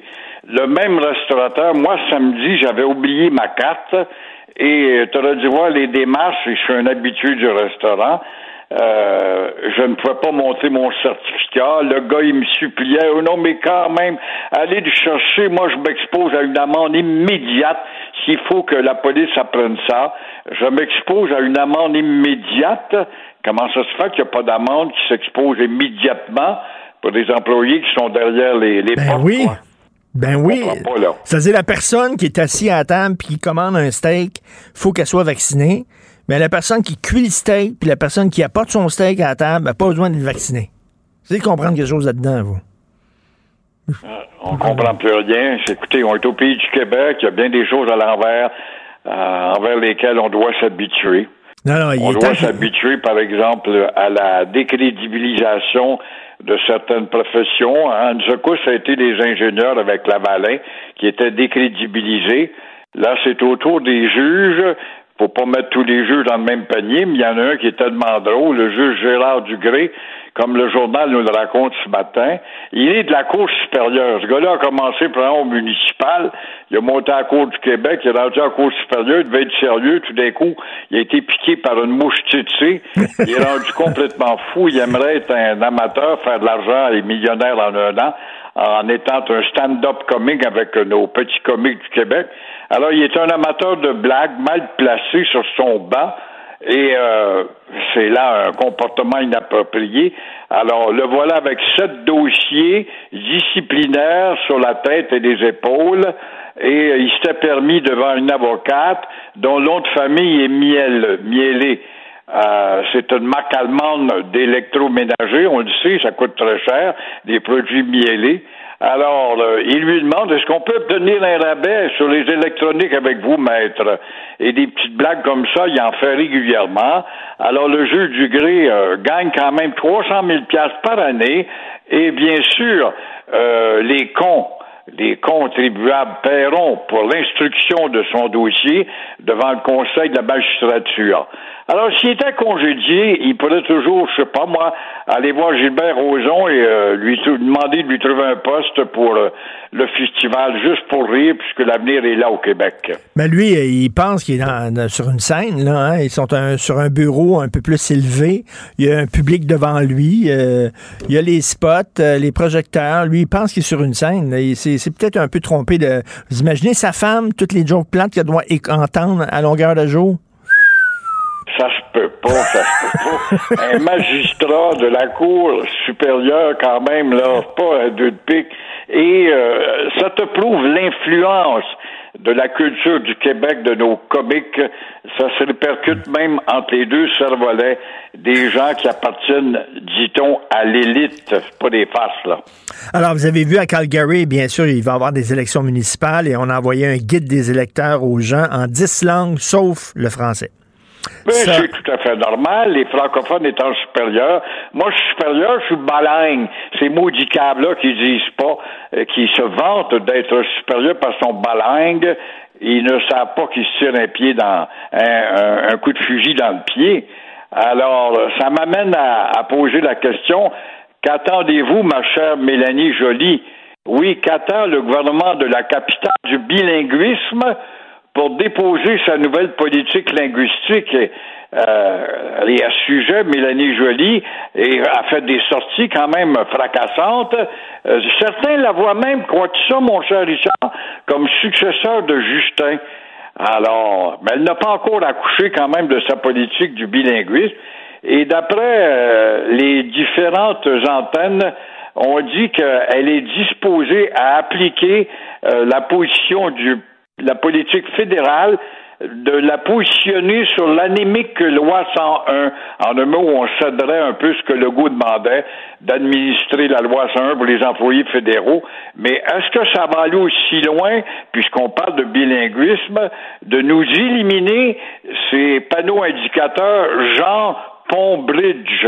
Hein, quand tu parles pont Victoria, pont bridge Victoria, pont Jack Carter Bridge, alors, est-ce qu'on va nous éliminer ces stupidités-là? Moi, quand j'étais petit, Gilles, quand j'étais petit... Mme Jolie, puisqu'elle est au fédéral, est-ce qu'elle va demander, justement, à ces innocents du CRTC qui donnent au gaz et qui accordent des licences à ces fraudeurs qui sollicitent des permis pour des radios françaises, françaises tout en trahissant leur mandat avec des, euh, des du franglais, de, de, la joyalisation au maximum et se vanter d'être des grands diffuseurs.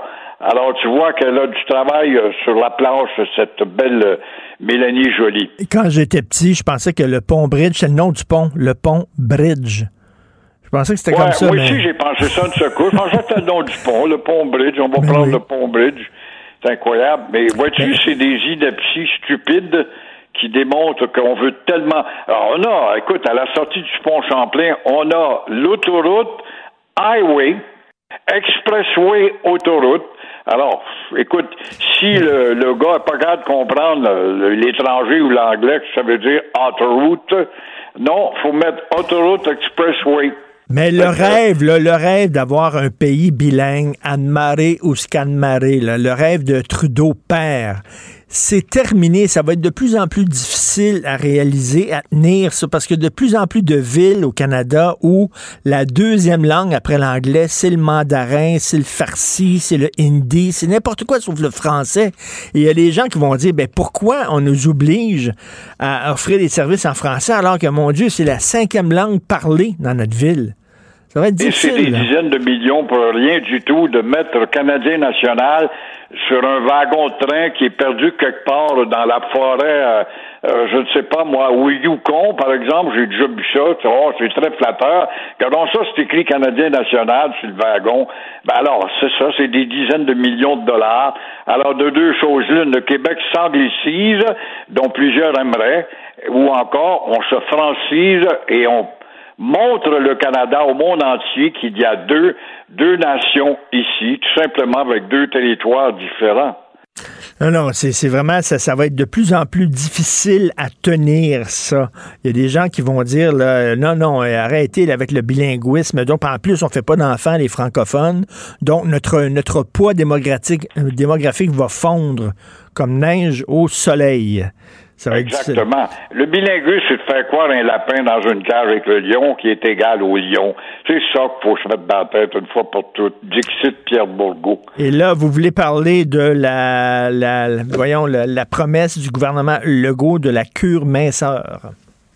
Ben oui, euh, M. Legault a fait sa campagne avec ça. Moi, je trouve qu'on devrait avoir dans le temps. Ça va bien quand tu es dans l'opposition, tu es plein d'intentions, faire un gouvernement poids-plume. Mais voilà que le chroniqueur économique Michel Girard euh, nous fait réfléchir ce matin justement sur les silences de François Legault, qui est d'abord un comptable de formation, ne l'oublions pas, et grand disciple de l'entreprise privée, et pourtant au pouvoir depuis trois ans, le premier ministre s'est beaucoup plus attardé sur l'emploi à nos frais, parce que ça c'est des emplois à nos frais, dans le public que dans l'entreprise privée. C'est vrai que l'acuité du problème de la maladie du microbe a amené des embauches supplémentaires dans le public, il n'y a pas de doute.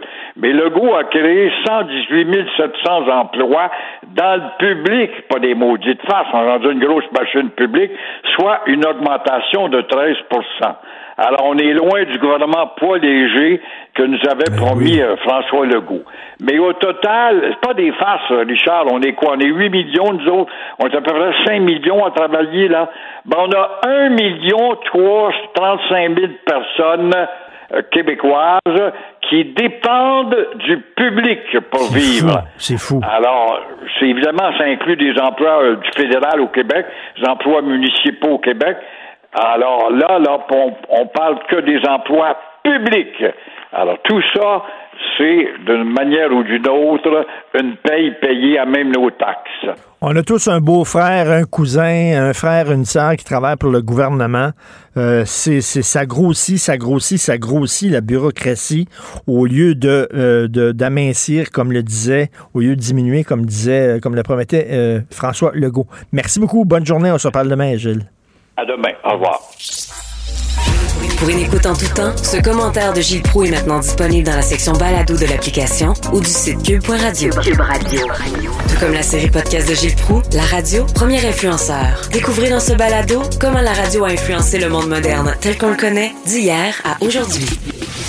La chronique argent. Une vision des finances pas comme les autres.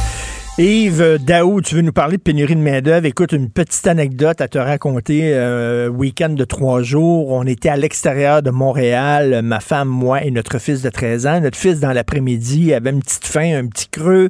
OK, on va aller dans un fast-food quelque part. On arrive, il y a un Burger King, je pense. Alors, euh, on cogne à la du Burger King, fermé. Euh, pénurie de main-d'œuvre fermée, c'est rien que euh, tout ce qu'on y avait, c'était c'était le service à l'auto, puis il y avait une file complètement, complètement débile de gens qui attendaient. Fait qu'il y avait un Tim Horton à côté. On dit, regarde, m'en aller t'acheter quelque chose, un, un Tim Horton. Cogne au Tim Horton, fermé. À cause d'une ben, pénurie de main-d'œuvre, même chose, aux autres aussi, ils ne font que le service à l'auto, puis il y avait comme 25 chars. Écoute, un Tim Horton fermé. Quand est-ce qu'on a vu ça? Richard, la réalité, là, c'est qu'on s'est vraiment gouré à sa pénurie de main-d'œuvre parce que, écoute, tu toi puis moi, on le sait depuis au moins dix ans, il y avait des livres qui écrivaient sur la démographie qui dit la pyramide inversée. plus de gens s'en vont en retraite, il va manquer des jeunes, etc. Ben oui. Et, et écoute, il y avait même en 2015 le ministère du Travail du Québec, en 2015, là, alors que le nombre de postes vacants à ce moment-là, c'était 52 000. Il manquait 52 000 postes. Le ministère du Travail disait qu'il n'y aurait pas de pénurie de main-d'œuvre au cours des dix prochaines années. Ça, c'est en 2015. Hein? Le ministère du Travail. Donc, euh, même ceux qui faisaient l'analyse, qui conseillaient, dans le fond, nos politiciens, disaient en 2015 qu'il n'y aurait pas de pénurie d'emploi dans les voyons donc. Écoute, ils se sont vraiment complètement euh, trompés. Et aujourd'hui, la réalité, c'est qu'on se retrouve dans une situation où il y a 221 000 postes de vacants au Québec. Euh, écoute, c'est une augmentation de 72 là, avant la paralysie du marché du, travail à cause du déclenchement de la pandémie. Puis nous autres, on est la pire province, hein, parce qu'on a une augmentation de 72% mais en Ontario, c'est 59% d'augmentation. Dans le reste du Canada, de façon générale, c'est 52 donc, on est vraiment touché par ça. C'est pour ça que le gouvernement Legault a décidé d'en faire sa priorité pour le prochain mini-budget euh, qu'ils vont présenter prochainement, de mettre euh, la question de la pénurie de la main-d'œuvre. Et je te rappellerai que cette semaine euh, ou la semaine passée, les HEC avaient sorti une étude qui montrait que si demain matin, les gens de 60 ans et plus au Québec travaillaient le même niveau qu'en Ontario, là, on serait capable de combler 31% des postes vacants actuellement au Québec. Ah oui. Donc, dans les 60 ans et, plus, au Québec, on travaille moins qu'en Ontario et même dans le reste du Canada.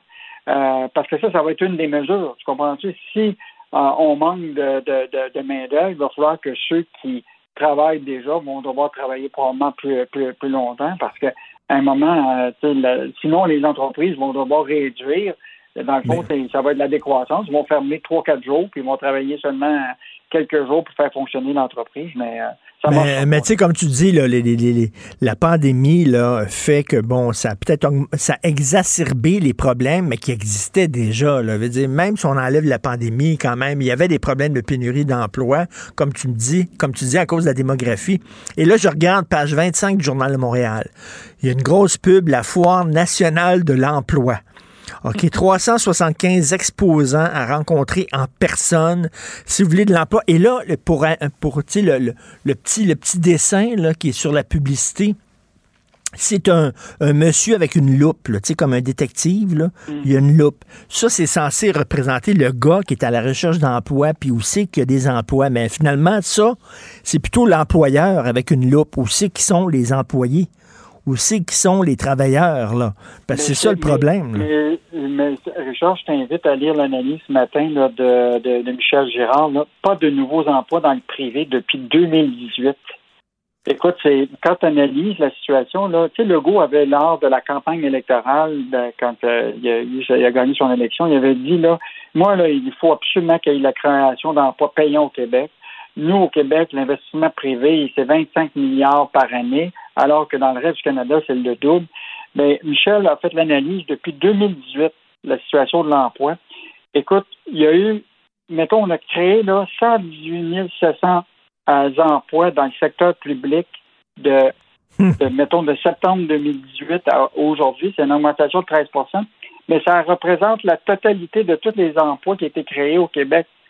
Comprends-tu, sur cette période-là du gouvernement Legault? Fait que l'investissement privé puis l'emploi privé, là, a presque pas créé d'emplois.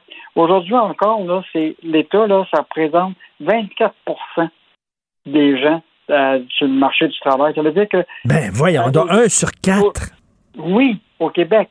Et c'est donc ça veut dire que prépare-toi, tu vas payer encore de l'impôt pour un bon bout de temps, alors que Legault avait dit qu'il voulait diminuer la, la, la, place de l'État puis faire place au privé. Mais la réalité, c'est aujourd'hui, le privé ne crée presque pas d'emplois puis c'est l'État euh, public qui crée les emplois. c'est peut-être un choix qu'on doit faire parce que euh, mais il faut pas t'attendre à payer moins d'impôts au cours des prochaines années parce que l'État va être de plus en plus grand. Puis là, la preuve de tout ça, c'est que là, on va engager davantage dans le secteur public. Donc, euh, une nouvelle qui était qui, qui, une analyse qui mérite d'être vue ce matin par Michel Gérard parce que ben, mais, moi, je hein? pensais quand même que le privé avait créé de, de, de l'emploi depuis 2018, mais ça ne semble pas être le cas du tout. Donc, euh, souhaitons que après la la COVID qui a un, qui a un retour euh, à l'investissement privé au Québec. Parce que là, euh, tu sais, on se pète les bretelles en disant on a créé 118 700 emplois. Oui, euh, une augmentation de 13% Oui, mais c'est dans le public.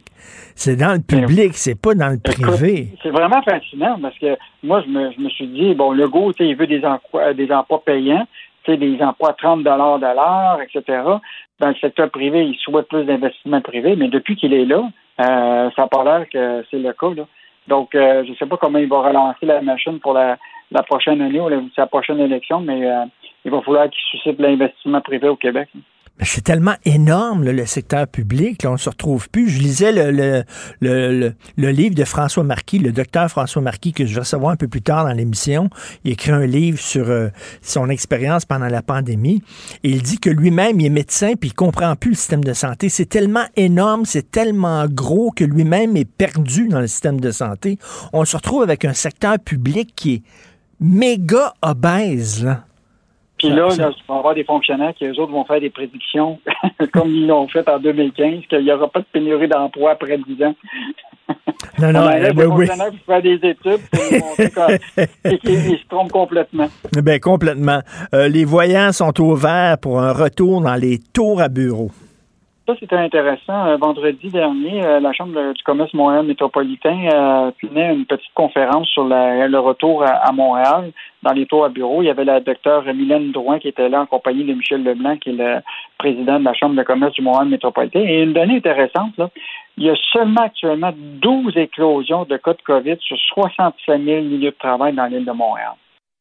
Ça veut donc dire que la réalité, c'est que la quatrième vague n'a vraiment pas frappé dans les milieux de travail euh, et particulièrement dans les tours à bureau.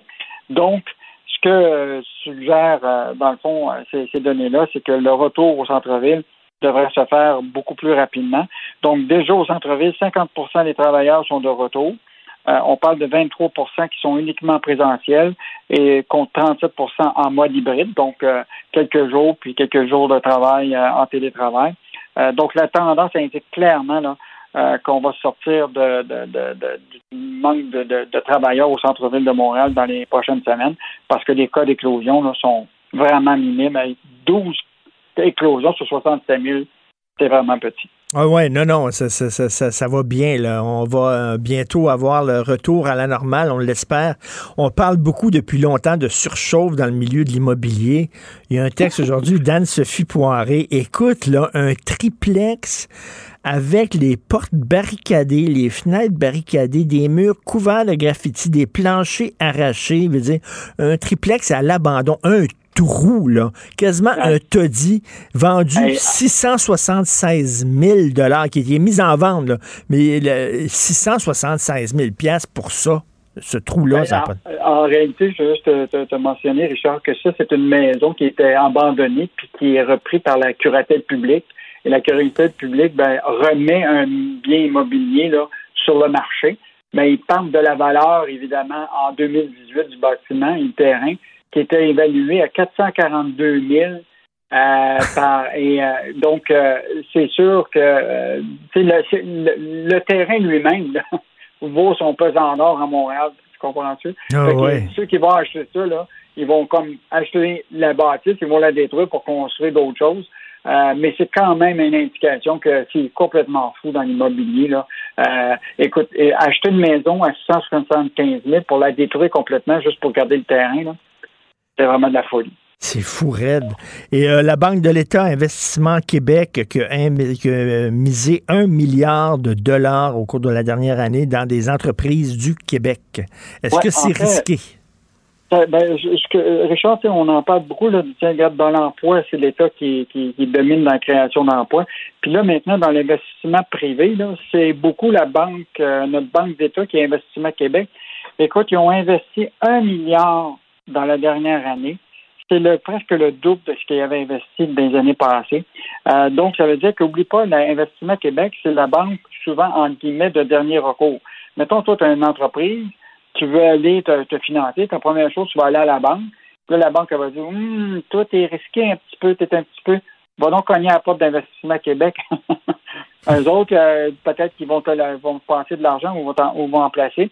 Or, donc, ce qu'on voit, c'est que Investissement Québec est de plus en plus important dans l'économie du Québec. La preuve, c'est que même Guy Leblanc avait dit on est prêt à prendre plus de risques. Donc, ça veut dire que quand il va prendre des risques, toi et moi, Richard, on va en prendre des risques parce que s'il y a des radiations, s'il y a des pertes, comme on a fait avec Mécanisme et avec Hmm. d'autres, comment tu on va se retrouver dans une situation où on, va perdre de l'argent. Euh, donc, euh, je pense que c'est bien important de surveiller Investissement Québec au prochain, au prochain des, des- des prochaines semaines et des prochains mois, parce qu'il faut vouloir voir c'est dans quel invest- investissement privé euh, ils font, dans quelle entreprise, pour voir à quoi on est à risque. Quelque chose me dit qu'il y a des canards boiteux là-dedans. Je sais pas. Le pif me dit ça. À force de lire la section argent du Journal de Montréal, je suis rendu comme ça. Là. Je me dis, il va y avoir des canards boiteux là-dedans. Euh, écoute, je, je répète qu'il faut absolument lire le texte de Michel Girard aujourd'hui, qui est très, très bon. Merci Yves. On se reparle demain. Salut, au plaisir. Au revoir. Pour une écoute en tout temps, ce commentaire d'Yves Daou est maintenant disponible en balado sur l'application Cube ou en ligne au cube.ca. Tout comme sa série Balado, mêlez-vous de vos affaires. Un tour complet de l'actualité économique. Cube Radio. La Banque Q est reconnue pour faire valoir vos avoirs sans vous les prendre. Mais quand vous pensez à votre premier compte bancaire, là, tu sais, dans le temps à l'école, là, vous faisiez vos dépôts avec vos scènes dans la petite enveloppe. là. Hmm, C'était bien beau. Mais avec le temps, à ce vieux compte-là vous a coûté des milliers de dollars en frais, puis vous ne faites pas une scène d'intérêt. Avec la Banque Q, vous obtenez des intérêts élevés et aucun frais sur vos services bancaires courants. Autrement dit, ça fait pas mal plus de scènes dans votre enveloppe, ça. Banque Q. Faites valoir vos avoirs. Visitez banqueq.ca pour en savoir plus. Pendant que votre attention est centrée sur cette voix qui vous parle ici, ou encore là, tout près ici, très loin là-bas, Celle de Desjardins Entreprises est centrée sur plus de 400 000 entreprises partout autour de vous. Depuis plus de 120 ans, nos équipes dédiées accompagnent les entrepreneurs d'ici à chaque étape pour qu'ils puissent rester centrés sur ce qui compte, la croissance de leur entreprise. Martineau, il n'y a pas le temps pour la controverse. Il a jamais coulé l'eau sous les ponts. C'est lui qui la verse. Vous écoutez Martineau. Cube, Cube Radio. Hey, les jeunes, vous voulez avoir une belle retraite, là, Liberté 45, Liberté 55, c'est bien, bien simple. Écoutez ce que je vais vous dire.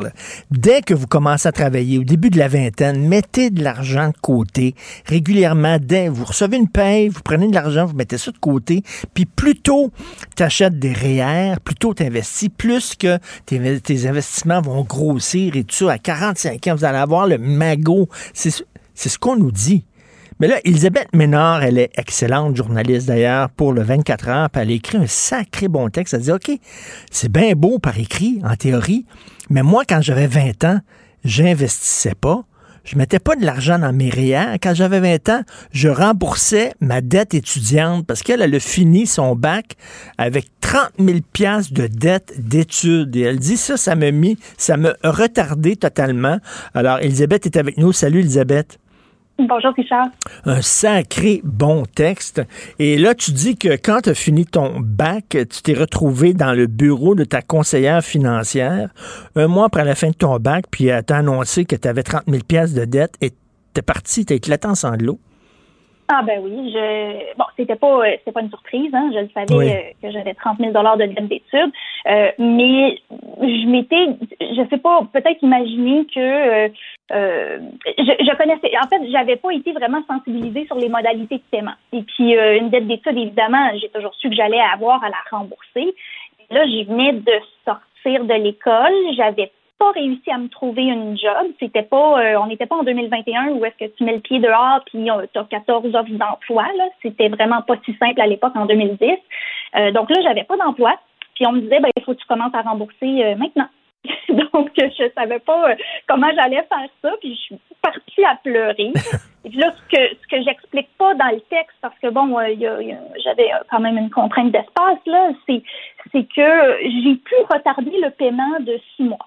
Euh, donc là, j'ai, on m'a donné un, une espèce de sursis de six mois, là, le temps que je me trouve un emploi. Mais euh, à partir du moment où j'ai eu un emploi, il a fallu que, que je commence à rembourser. Puis ça m'a pris, c'est 11 ans et 5 mois à rembourser mes 30 000 11 ans? Oui, 11 ans. 11 ans et 5 mois. Qu'est-ce que tu fais quand tu as payé ton dernier, là, tu sais, quand c'était fini, le dernier paiement, c'est remboursé au complet, tu as dû party time? Ah, j'avais, euh, écoute, ça a été un gros soulagement. Je dirais pas un party time, là, mais euh, ça a été un gros soulagement, puis, euh, puis beaucoup de fierté aussi. Euh, je, je, suis allée écrire en fait une, publication sur Facebook parce que cet article-là euh, dont tu parles, qui est publié sur le 24heures.ca, euh, en fait, c'est parti d'une publication Facebook, d'un message que j'ai écrit à, mes amis pour leur dire hey, ça fait 11 ans là, puis j'ai finalement fini de rembourser. Puis mes collègues du 24 heures m'ont dit Hey Élie, il faut que tu en parles, il faut que tu l'écrives dans 24 heures parce qu'il y a beaucoup de gens qui qui savent pas que c'est un privilège d'avoir des parents qui payent vos études. Hein. C'est ça, parce que toi, c'est quoi? Tu viens d'un milieu euh, modeste, tes parents n'ont pas pu euh, payer tes études? Parce que tu dis, euh, quand j'ai décidé d'aller à l'université, ma mère m'a dit, je ne pourrais pas payer pour ça. Oui. Bien, évidemment, ma mère, je ne veux pas dire qu'elle m'a découragée, là, c'est pas, c'est pas ça. Elle était très, très fière de moi, très consciente de toutes les les possibilités que j'avais parce que j'ai toujours été quelqu'un qui réussissait bien à l'école, mais elle était un peu euh, désemparée. Elle m'a dit, euh, tu sais, tu sais, je pourrais, je pourrais pas payer pour ça, je pourrais pas t'aider. Il va falloir que tu te débrouilles seule. Et tu es certaine que tu veux pas aller faire une technique au cégep, ça coûte presque rien, tu aurais un avenir assuré. Puis moi, je me, je me reconnaissais juste pas dans les programmes qui étaient offerts. J'avais toujours eu cette ambition-là d'aller à l'université aussi. Euh, donc, euh, j'ai pris rendez-vous à la banque et puis euh, c'est pas trop compliqué. On a heureusement un, programme quand même qui est très avantageux, là, le, programme de prêts et bourses du gouvernement, qui a des défauts, mais les taux d'intérêt sont très bas. puis moi, j'ai complété en fait le prêt du gouvernement avec une marge de crédit étudiant qui était offerte par ma mon institution financière. Et puis, c'est ça, les, les, taux d'intérêt sont bas, mais il reste qu'il faut quand même les rembourser. Et puis, pendant que tu rembourses tes dettes d'études, ben, tu cotises pas à tes REER. C'est ça, tu dis que tu as accumulé un retard financier que tu pourras jamais rattraper parce que tu écris pendant que je remboursais, mes amis cotisaient. Si vous connaissez un peu l'intérêt composé, vous savez que ce retard ne se rattrape pas. C'est 11 ans que tu aurais pu mettre de l'argent de côté, tu aurais mm-hmm. pu acheter des REER et tout ça que tu n'as pas fait. Puis là, ben, tu as un retard. Là. Mhm. Ben, j'ai quand même euh, j'ai quand même pris des REER. Je veux pas dire que j'ai zéro économie aujourd'hui, j'en ai quand même pris, mais tout l'argent que j'ai mis à rembourser mes dettes d'études, j'aurais pu le mettre à cotiser. Euh, mais moi, c'est ça, j'ai pas pu faire ça. Et puis, ben, l'intérêt composé, euh, pour ceux qui savent pas trop c'est quoi, c'est que en fait, quand quand tu commences très jeune à mettre de l'argent de côté, à cotiser à tes REER, hmm. tu finis en fait par avoir de l'intérêt sur l'intérêt. Donc, c'est là que c'est avantageux. Plus tu commences jeune, mhm. plus ton montant grossit avec le temps. Euh, donc ça, ça, ça se rattrape pas aujourd'hui. Même si aujourd'hui je mettais 30 000 dollars euh, d'un coup dans mes REER, il n'y aurait jamais le même effet que si je l'avais fait il y a 11 ans. Et tu as étudié en quoi? En journalisme?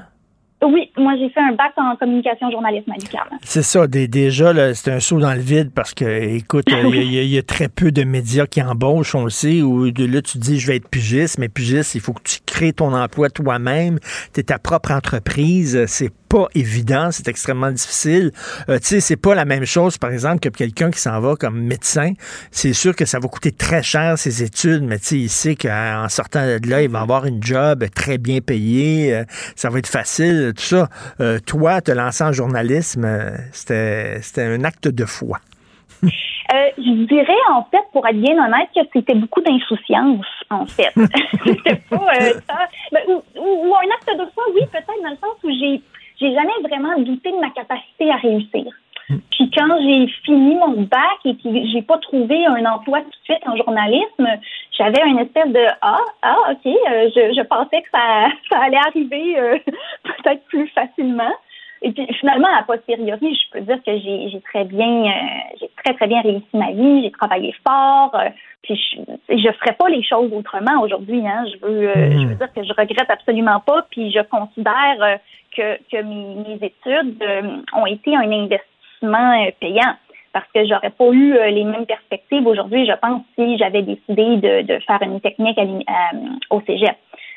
donc, j'ai eu peut-être de la chance. on peut dire que j'ai fait ma chance aussi parce que, comme je l'explique dans mon texte, j'ai, moi, au début de la vingtaine, j'ai travaillé deux jobs pendant que mes amis sortaient au resto, dans les bars, ben moi, je travaillais à peu près 70 heures semaine. Là. Je travaillais à Musique Plus et comme pigiste au journal. Puis tout ça, ça a fini par, par être payant, je pense. Pas juste monétairement, mais aussi pour, pour me placer en C'est ça. Écoute, je, je, je, me vois en t'écoutant. Moi aussi, euh, et toutes mes chums euh, euh, sortaient, travaillaient dans des garages, j'étais mécanicien, je viens de Verdun, faisais de l'argent, tout ça. Moi, j'écrivais des textes, puis j'envoyais ça à des journaux puis des magazines parce que je voulais percer, puis j'avais aucun accusé de réception. Puis, qu'est-ce que tu fais ce soir, Charles? On sent? Non, je suis en train d'écrire un texte, puis j'essaie de vendre un texte dans un journal. Écoute, j'ai, on a travaillé comme des Christy de fous quand même pour faire notre place.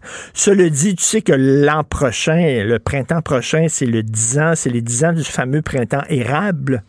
Euh, est-ce que est-ce que ton texte euh, euh, est-ce que ça te rend plus ça te rend les carrés rouges un peu plus sympathiques? Est-ce que tu reconnais un peu leur combat là-dedans? Ben, j'ai toujours été assez sympathique au carré rouge, hmm. je dois le dire, justement parce que parce que je me reconnaissais là-dedans, parce que bon, la gratuité scolaire, là, euh, ce grand terme-là, je ne sais pas trop quoi en penser. Mais je pense que c'est super important de garder les études accessibles parce que moi, sans, le programme de prêts et bourses, ou si nos, euh, nos, universités coûtaient plus cher qu'elles coûtent déjà, j'aurais pas pu avoir la carrière que j'ai aujourd'hui. J'aurais pas pu, en tout cas, faire les études que j'ai faites. Euh, puis dans lesquelles je me suis vraiment euh, bien épanouie. Donc moi, je, moi, je suis reconnaissante qu'on vive dans une société qui permet à ses étudiants d'aller étudier à moindre coût. Euh, bon, cela dit, euh, quand j'étais moi à l'université, parce que bon, tu sais, il y en a toujours un peu des grèves étudiantes là, il y en avait beaucoup à mon école aussi, même si c'était avant le, le, printemps érable. Moi, l'idée de faire une grève, euh, j'étais pas d'accord avec ça, que je pouvais pas me permettre de perdre une session qu'une session à ne pas travailler et à ne pas étudier, ben, c'était des revenus en moins pour moi. Donc, euh, c'est sûr que dans, dans la grève étudiante et dans, dans les leaders étudiants, euh, j'ai toujours eu l'impression que c'était un peu euh, des, fils et filles de bourgeois qui ont peut-être ce loisir-là de faire la grève pendant que moi, j'essaye de finir mon, mon bac au plus vite. En tout cas, mais c'est un super texte et j'imagine qu'il y a beaucoup de gens qui vont se reconnaître euh, là-dedans. L'égalité des chances est un mythe. J'ai commencé ma vie d'adulte avec 30 000 dollars de dette d'études.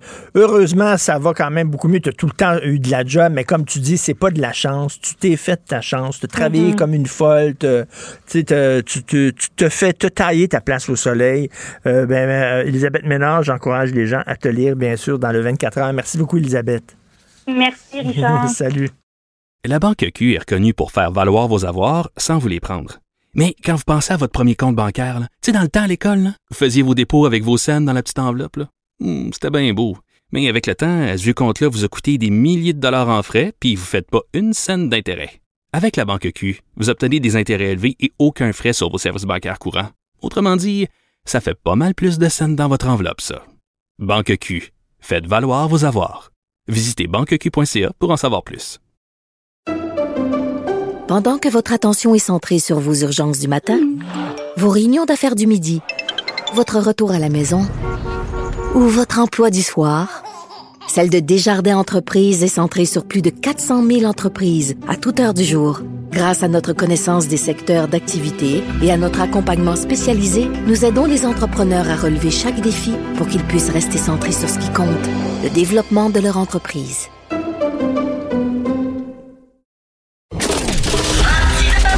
Martino, souvent imité, mais jamais égalé. Vous écoutez Martino Cube, Radio. Alors, tous les lundis, je discute avec l'unique Joseph Facal, qu'on peut lire bien sûr dans le Journal de Montréal, le Journal du Québec. Salut Joseph. Bonjour Richard, comment vas-tu? Ben, très bien. Écoute, dans ton texte, tu poses une question que je résumerai de la sorte. Est-ce que les Blancs ont tendance à voir du racisme là où même les gens racisés n'en voient pas?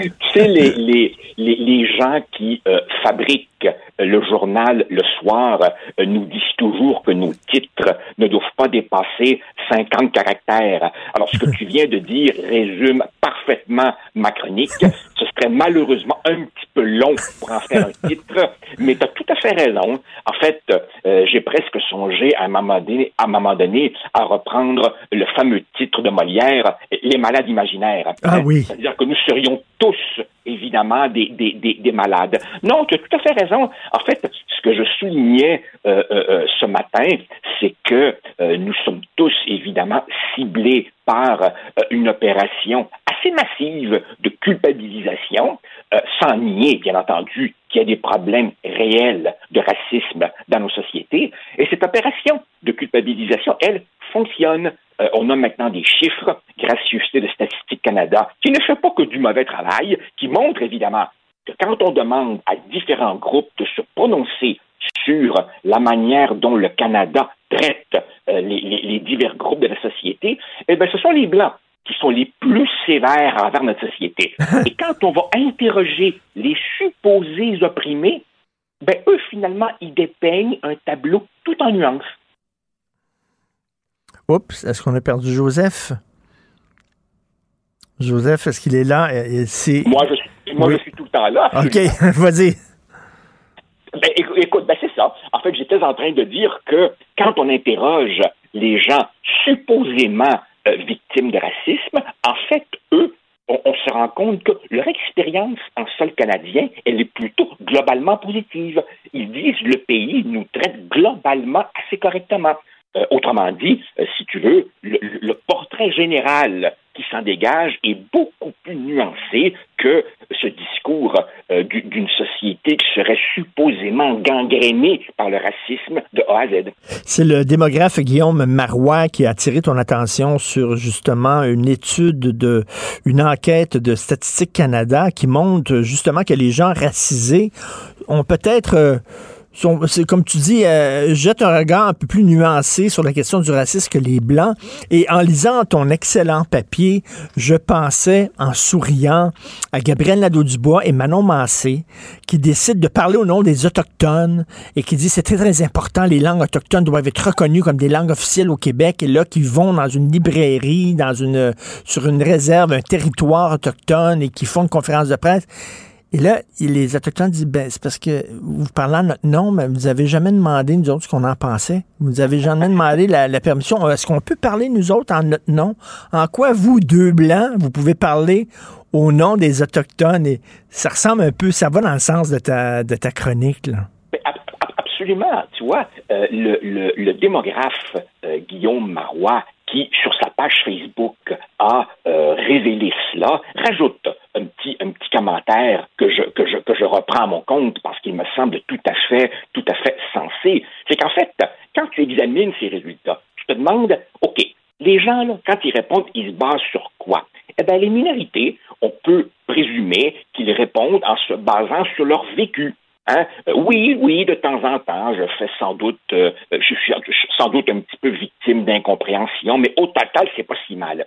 Les Blancs, eux, qui, dans ce sondage, sont utilisés comme groupe de référence, ils n'ont pas le vécu des minorités, n'est-ce pas? Ils savent pas ce que c'est être une minorité, puisqu'ils sont la majorité. Alors évidemment, sur quoi ils se basent, eux, pour dire, pour juger comment le Canada traite ses minorités? Ben, probablement, Richard, qu'ils se basent sur le médiatique véhiculé à propos du racisme. Or, quel est ce discours médiatique? Non, non, Richard, on ne va généralement pas tendre le micro aux minorités elles-mêmes. Non, généralement, ce sont des porte-paroles autoproclamés, élus par personne, mais qui disent parler au nom de leur communauté, ou alors évidemment, ce sont des, militants, souvent dans le milieu de l'enseignement, ou alors évidemment, ce sont la, c'est la coterie habituelle des chroniqueurs bien pensants, redresseurs de tort, et c'est eux, c'est eux, dans le fond, qui projettent cette image un peu woke, tantôt en version soft, tantôt en version hard, d'une société totalement gangrénée par le racisme.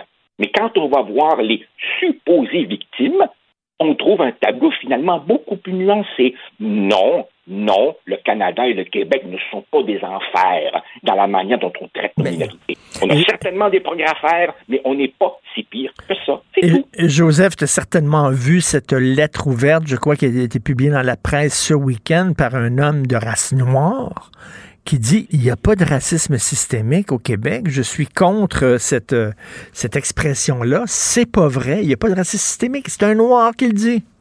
Oui, ben en fait, de, de, temps en temps, tu vois, de temps en temps, nos médias euh, laissent euh, passer, si tu veux, une note discordante, n'est-ce pas, dans la grande chorale de la culpabilisation collective. Alors évidemment, le, le problème, c'est que racisme, Richard, est devenu un mot valise. On Hmm. met tout là-dedans. Euh, une joke plate, un mot, un livre. On mélange de l'authentique racisme sans aucune nuance, sans aucune mise en contexte.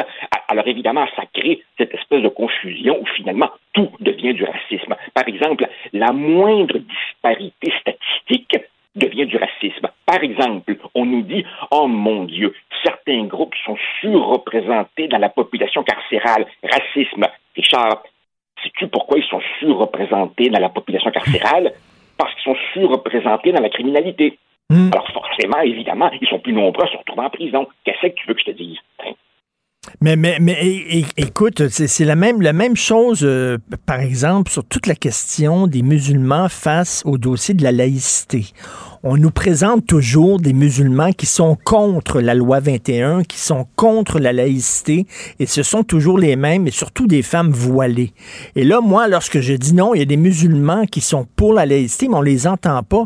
On me dit, ben oui, ben oui, mais non, c'est pas, c'est totalement faux, les musulmans sont contre. Ben non, mais il y en a, mais on les voit très peu dans les médias, on les entend très peu. On les voit très peu et la vérité oblige à dire que il suffit, Richard, d'être dans le milieu de l'éducation, de baigner un peu parmi ces jeunes qui, disons, abordent la vingtaine pour voir que la job, elle a vraiment été bien faite. Ils ont totalement intégré ce que j'appellerais le logiciel de la culpabilité. Hein? Ils sont absolument convaincus d'être dans, dans le tort et que leurs ancêtres l'étaient également. Évidemment, il suffit pour cela de regarder les manuels scolaires. Il suffit pour cela de regarder les capsules vidéo de Télé-Québec dont tu avais déjà euh, parlé. Et véritablement, c'est un lavage de cerveau. Écoute, si tu veux déprimer, va voir le nouveau James Bond. C'est tellement à à l'image de notre époque. Alors là, on a, on a mis la nouvelle 007. C'est une femme noire, OK, qui est 007. Bon. Et euh, ce personnage-là n'a aucune épaisseur, n'existe pas en tant que personnage. Ce n'est que la femme noire. OK, c'est un statement. C'est vraiment là. euh, je suis sûr que dans le générique, c'est écrit femme noire. C'est ça son personnage. Je suis convaincu, je suis convaincu que Joseph, qu'il y a des Noirs qui vont voir James Bond puis qui comprennent que James Bond, c'est un univers de blancs. Ce sont des Britanniques, c'est, c'est, des, c'est des espions britanniques. Bon, c'était conçu comme ça et qui ils s'attendent pas nécessairement à voir une femme noire handicapée comme, comme 007. En fait, elle est là, elle est là pour, elle est là pour cocher la case diversité. Ben, c'est tout. Voilà. Et, et la vérité, Richard, c'est que je, je dois te dire que tu as un petit peu euh, bousillé ma semaine de relâche parce que je m'apprêtais à aller voir le James Bond et là, évidemment, tu me fais modifier mes plans. Par ailleurs, par ailleurs, tu dis que toi, tu es un Roger Mooriste, n'est-ce pas? Oui. Tu fais ton Bond préféré. Alors moi, vraiment, tu vois, j'assume complètement ma condition de dernier dinosaure vivant du parc jurassique. Moi, je suis un Sean Connery Ben oui. all the way et mon favori, c'est évidemment... J'hésite entre Goldfinger et Bon baiser de Russie parce que c'est dans Bon baiser de Russie qu'on trouve, et là je vais achever évidemment d'être brûlé comme un hérétique, c'est dans Bon baiser de Russie qu'on trouve la Bond Girl la plus incroyable de toute l'histoire. Tu te rappelles cette fameuse... Avec un nom, avec un nom incroyable. Oui, oui. En fait, en fait l'actrice était italienne. Elle n'était pas plus russe que moi, je suis congolais. mais, véritablement, Bon baiser de Russie et Goldfinger étaient mes favoris. Pourquoi? Parce que Sean Connery, avec un clin d'œil, assumait complètement cette masculinité aujourd'hui décrétée toxique. Alors évidemment, je crois que toi et moi, on sera comme ça dans le vieux parc des nostalgiques à regarder des films qui seront de plus en plus ouh, Mais tu sais, ce qui est, ce qui toxique, c'est, ce qui est Hey, toxique. Richard, Richard, Richard, un de mes amis vient, il y a un instant, de m'envoyer un courriel. Es-tu au courant que DC Comics, filiale de Warner, nous annonce pour novembre que la nouvelle bande de Superman, alors Clark Kent, sera dorénavant bisexuel. Nous n'arrêtons pas la marche de la civilisation. Et pourquoi pas non-binaire? Parce qu'il pourrait, Ah, ben être, oui. il pourrait être Superman une moitié de la semaine, et l'autre moitié de la semaine, il pourrait être Superwoman. Oui, c'est ça, il serait dans la fluidité de genre, comme Ben oui, je trouve tant qu'à le faire, allons-y. Mais c'est tu quoi, moi, je reviens sur James Bond et c'est c'est- à la limite, il y a un lien avec ta chronique. C'est ce qui est toxique ces temps-ci, c'est l'esprit de sérieux qui plombe tout. Et ce qui était le fun dans James Bond, c'était le deuxième degré, c'était le clin d'œil, c'était la finesse, c'était l'ironie, c'était bon, la légèreté, etc. Et là, tu as un James Bond qui est à l'image notre époque, c'est-à-dire plombé par cet esprit de sérieux où chaque petite décision a un impact politique. Il faut penser, est-ce qu'il y a des femmes noires? Oui. Est-ce qu'il y a des handicapés? Oui. Est-ce qu'il est bisexuel? Oui. Puis- Oh mon Dieu! Mais en fait, Richard, c'est parce que nous replongeons, nous, on- nous replongeons dans des cadres sociaux structurés par ce qu'il faut bien appeler euh, une nouvelle, une sorte de nouvelle pensée religieuse. C'est-à-dire que euh, le, racisme, maintenant, euh, il est comme Dieu dans la doctrine catholique, il est partout, surtout là, ne le voit pas. Et bien entendu, il faut expier nos péchés et purifier nos âmes comme dans la doctrine catholique. Et si tu doutes que une brebis égarée ou un hérétique, comme dans la doctrine catholique, c'est une nouvelle religion euh, avec un vernis, si tu veux, laïque, mais c'est cette même, cette même incapacité à, à, à, à, faire une allusion, un, un humour, tout est terriblement sérieux. Et très franchement, Richard, très franchement, on parle beaucoup ces temps-ci de l'autocensure. Eh bien oui, je l'avoue, moi-même, dans mes cours à l'université, je m'interdis dorénavant de faire des blagues. je ne sais jamais quel hyper susceptible va prendre ça mal et lâcher la meute après toi. Et mais euh, tu sais qu'ils ont changé les, les photos des chroniqueurs dans le journal et j'adore particulièrement ta photo, ta nouvelle photo où tu as un petit regard coquin. Ah, non, mais il y, a, il y a une ironie dans ton regard. Il y a un petit côté baveux aussi. Un petit, il y a quelque chose dans, qui passe dans ton regard, je trouve, qui est tellement représentatif de ton style et tes, tes, tes chroniques. Donc, Et pendant combien de temps, pendant combien de temps pourrons-nous encore faire preuve d'un peu d'ironie? Enfin. Oh mon Dieu, c'est quand James Bond est même plus capable. Je te dis, vas-y, mais c'est sérieux en vierge, OK? Ça se prend pas là, pour un 7-up flat. Alors, euh, racisme, qu'en pensent les opprimés eux-mêmes? Un excellent texte, un autre de Joseph Facal. Bonne journée, Joseph. La Banque Q est reconnue pour faire valoir vos avoirs sans vous les prendre. Mais quand vous pensez à votre premier compte bancaire, tu sais, dans le temps à l'école, vous faisiez vos dépôts avec vos scènes dans la petite enveloppe. Hmm, C'était bien beau. Mais avec le temps, à ce compte-là vous a coûté des milliers de dollars en frais, puis vous ne faites pas une scène d'intérêt. Avec la Banque Q, vous obtenez des intérêts élevés et aucun frais sur vos services bancaires courants. Autrement dit, ça fait pas mal plus de scènes dans votre enveloppe, ça. Banque Q. Faites valoir vos avoirs. Visitez banqueq.ca pour en savoir plus. Pendant que votre attention est centrée sur vos urgences du matin, vos réunions d'affaires du midi, votre retour à la maison ou votre emploi du soir, celle de Desjardins Entreprises est centrée sur plus de 400 000 entreprises à toute heure du jour. Grâce à notre connaissance des secteurs d'activité et à notre accompagnement spécialisé, nous aidons les entrepreneurs à relever chaque défi pour qu'ils puissent rester centrés sur ce qui compte, le développement de leur entreprise. Si c'est vrai qu'on aime autant qu'on déteste, Martineau, C'est sûrement l'animateur le plus aimé au Québec. Vous écoutez Martineau. Cube Radio. Alors, le docteur François Marquis, que vous connaissez bien, chef de service des soins intensifs de l'hôpital Maisonneuve-Rosemont, qui sort euh, un livre passionnant que j'ai lu ce week-end, Mes carnets de pandémie, où il nous plonge dans son quotidien aux soins intensifs en pleine pandémie. Docteur Marquis est avec nous. Bonjour, docteur François Marquis. Bonjour. Euh, premièrement, est-ce que vous êtes content? Euh, Nick Suzuki vient de signer avec les Canadiens euh, 63 millions de dollars pour 8 ans. Êtes-vous content? Ben, j'imagine que ça le vaut, hein. C'est comme euh, ça, oui, j'imagine que ça, c'est tant mieux pour lui. Là, je dis pas que je serais pas capable de faire be- des belles choses avec ça, mais regarde, c'est à lui, puis tant mieux, il a travaillé pour. Oui, mais quand on voit le, le travail énorme des travailleurs de la santé, 63 millions de dollars pour 8 ans. En tout cas, écoutez, euh, j'ai adoré votre texte. Euh, à un moment donné, vous dites Jamais je n'ai vu autant de gens mourir seuls.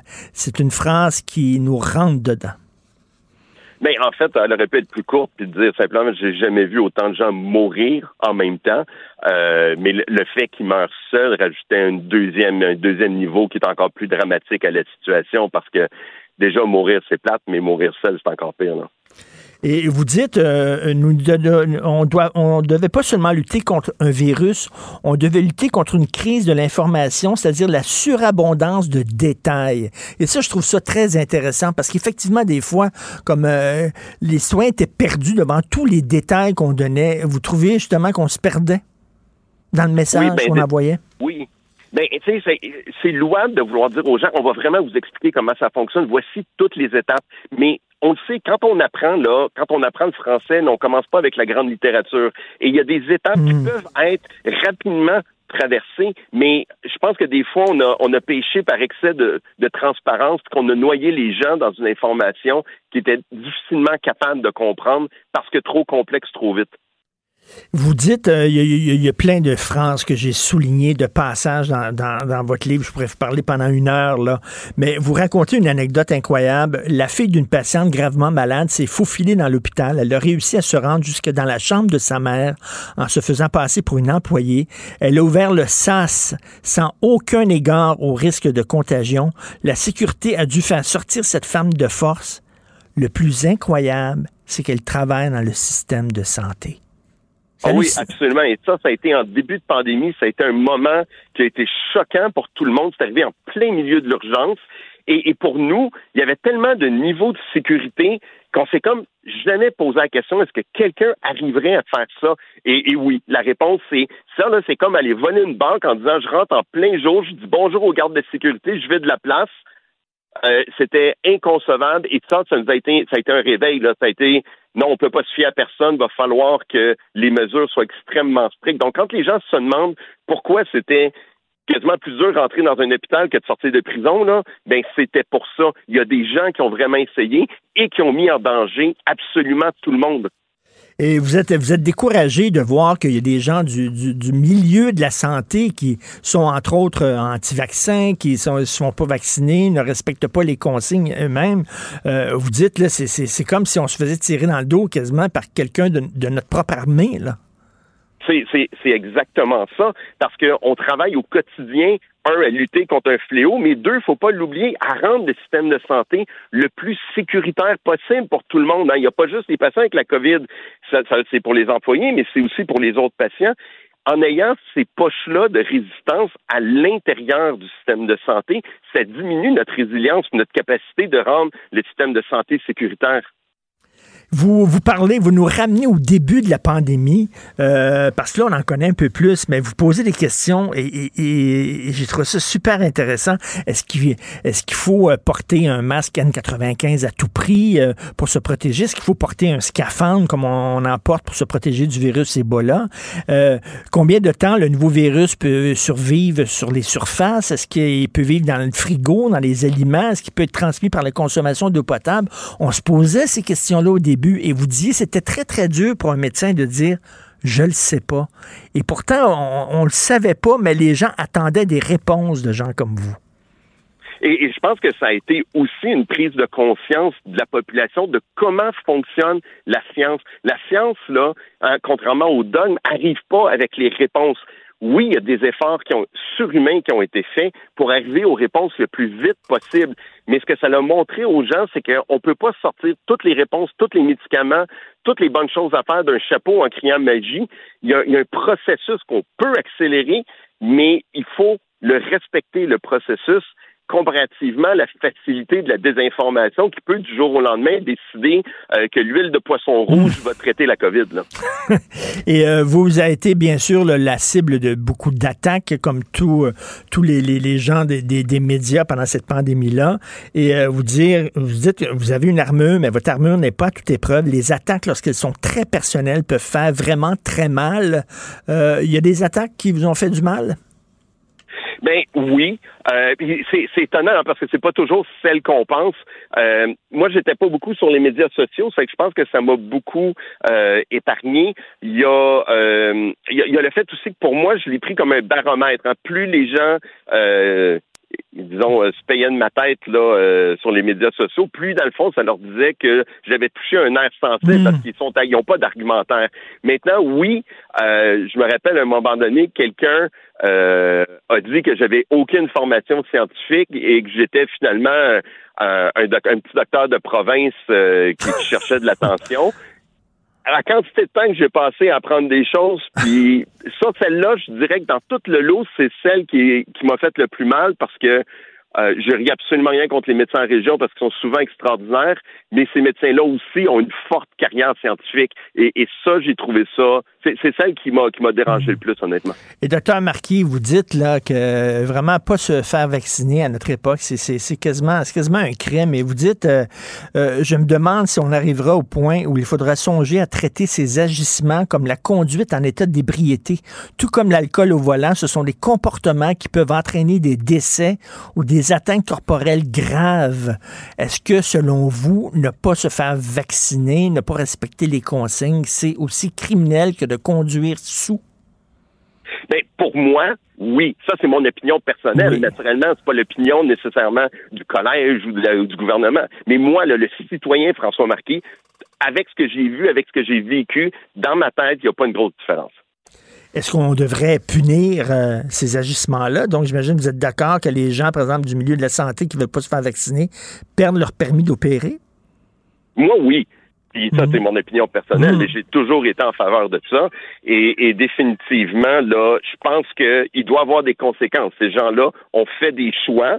On a décidé de respecter leurs choix de citoyens. Ça vient avec certaines conséquences comme par exemple conduire sans permis, conduire en état d'ébriété. Je veux dire, on a un système, les gens doivent respecter des règles pour que le système fonctionne, et si on n'en respecte pas, ben on, on, vit des conséquences. Maintenant, aux, politiques puis aux légal de décider quelles seront les conséquences, mais il devrait y en avoir. Et, vous dites, euh, au début de la pandémie, euh, les, hôpitaux, euh, probablement plusieurs hôpitaux étaient vétustes, on s'en est rendu compte, mais, mais les hôpitaux n'étaient pas faits pour isoler des patients. Au contraire, on était à l'air ouverte. Tout était ouvert. Donc, à l'hôpital Maisonneuve-Rosemont, vous avez bagossé littéralement euh, des, unités là, euh, vraiment fermées, des unités chaudes pour les gens qui avaient la COVID. Et vous dites d'autres hôpitaux situés non loin de, du mien ne semblent pas prendre la menace au sérieux. Ça devait être décourageant, ça, de voir que des confrères, des concerts prenaient pas ça au sérieux.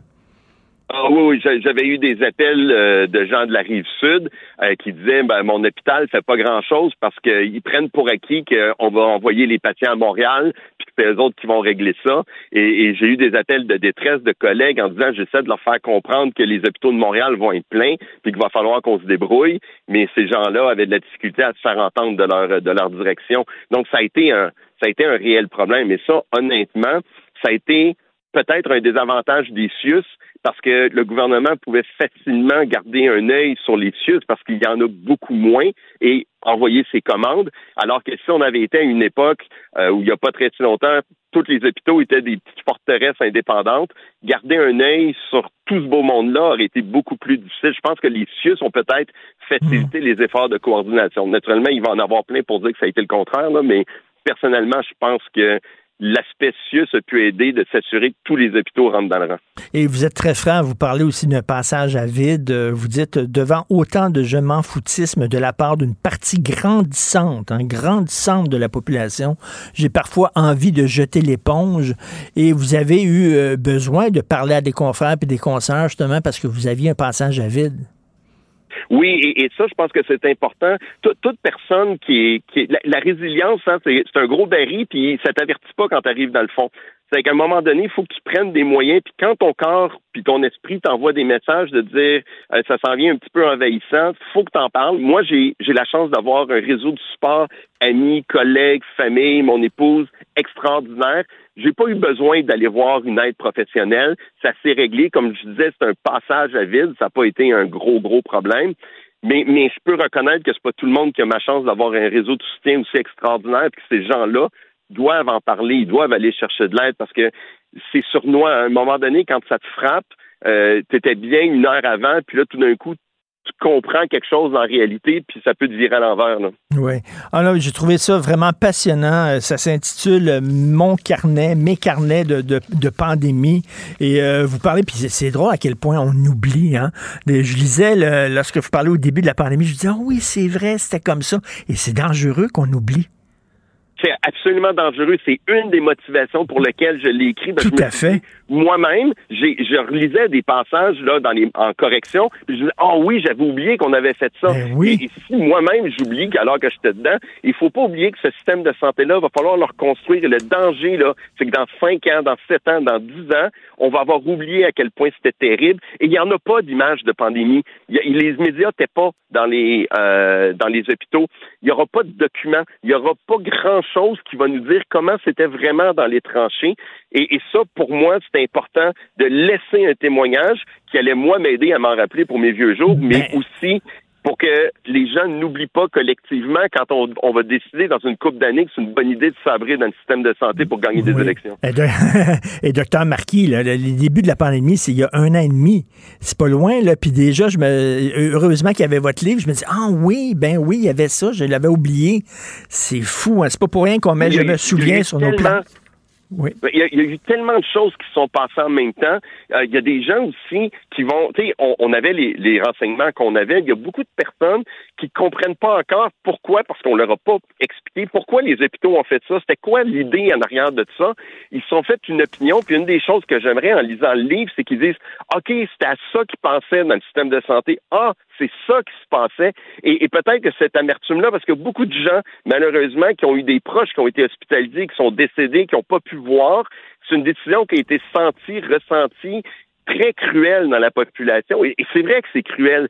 Mais j'aimerais ça que les gens comprennent qu'on n'a pas fait ça de gaieté de cœur, puis qu'on avait d'excellentes raisons et que c'était leur santé qui nous préoccupait encore plus. En tout cas, un texte fascinant, Mes carnets de pandémie. merci pour ce, livre et merci pour tout le travail que vous faites, docteur François Marquis. Merci beaucoup.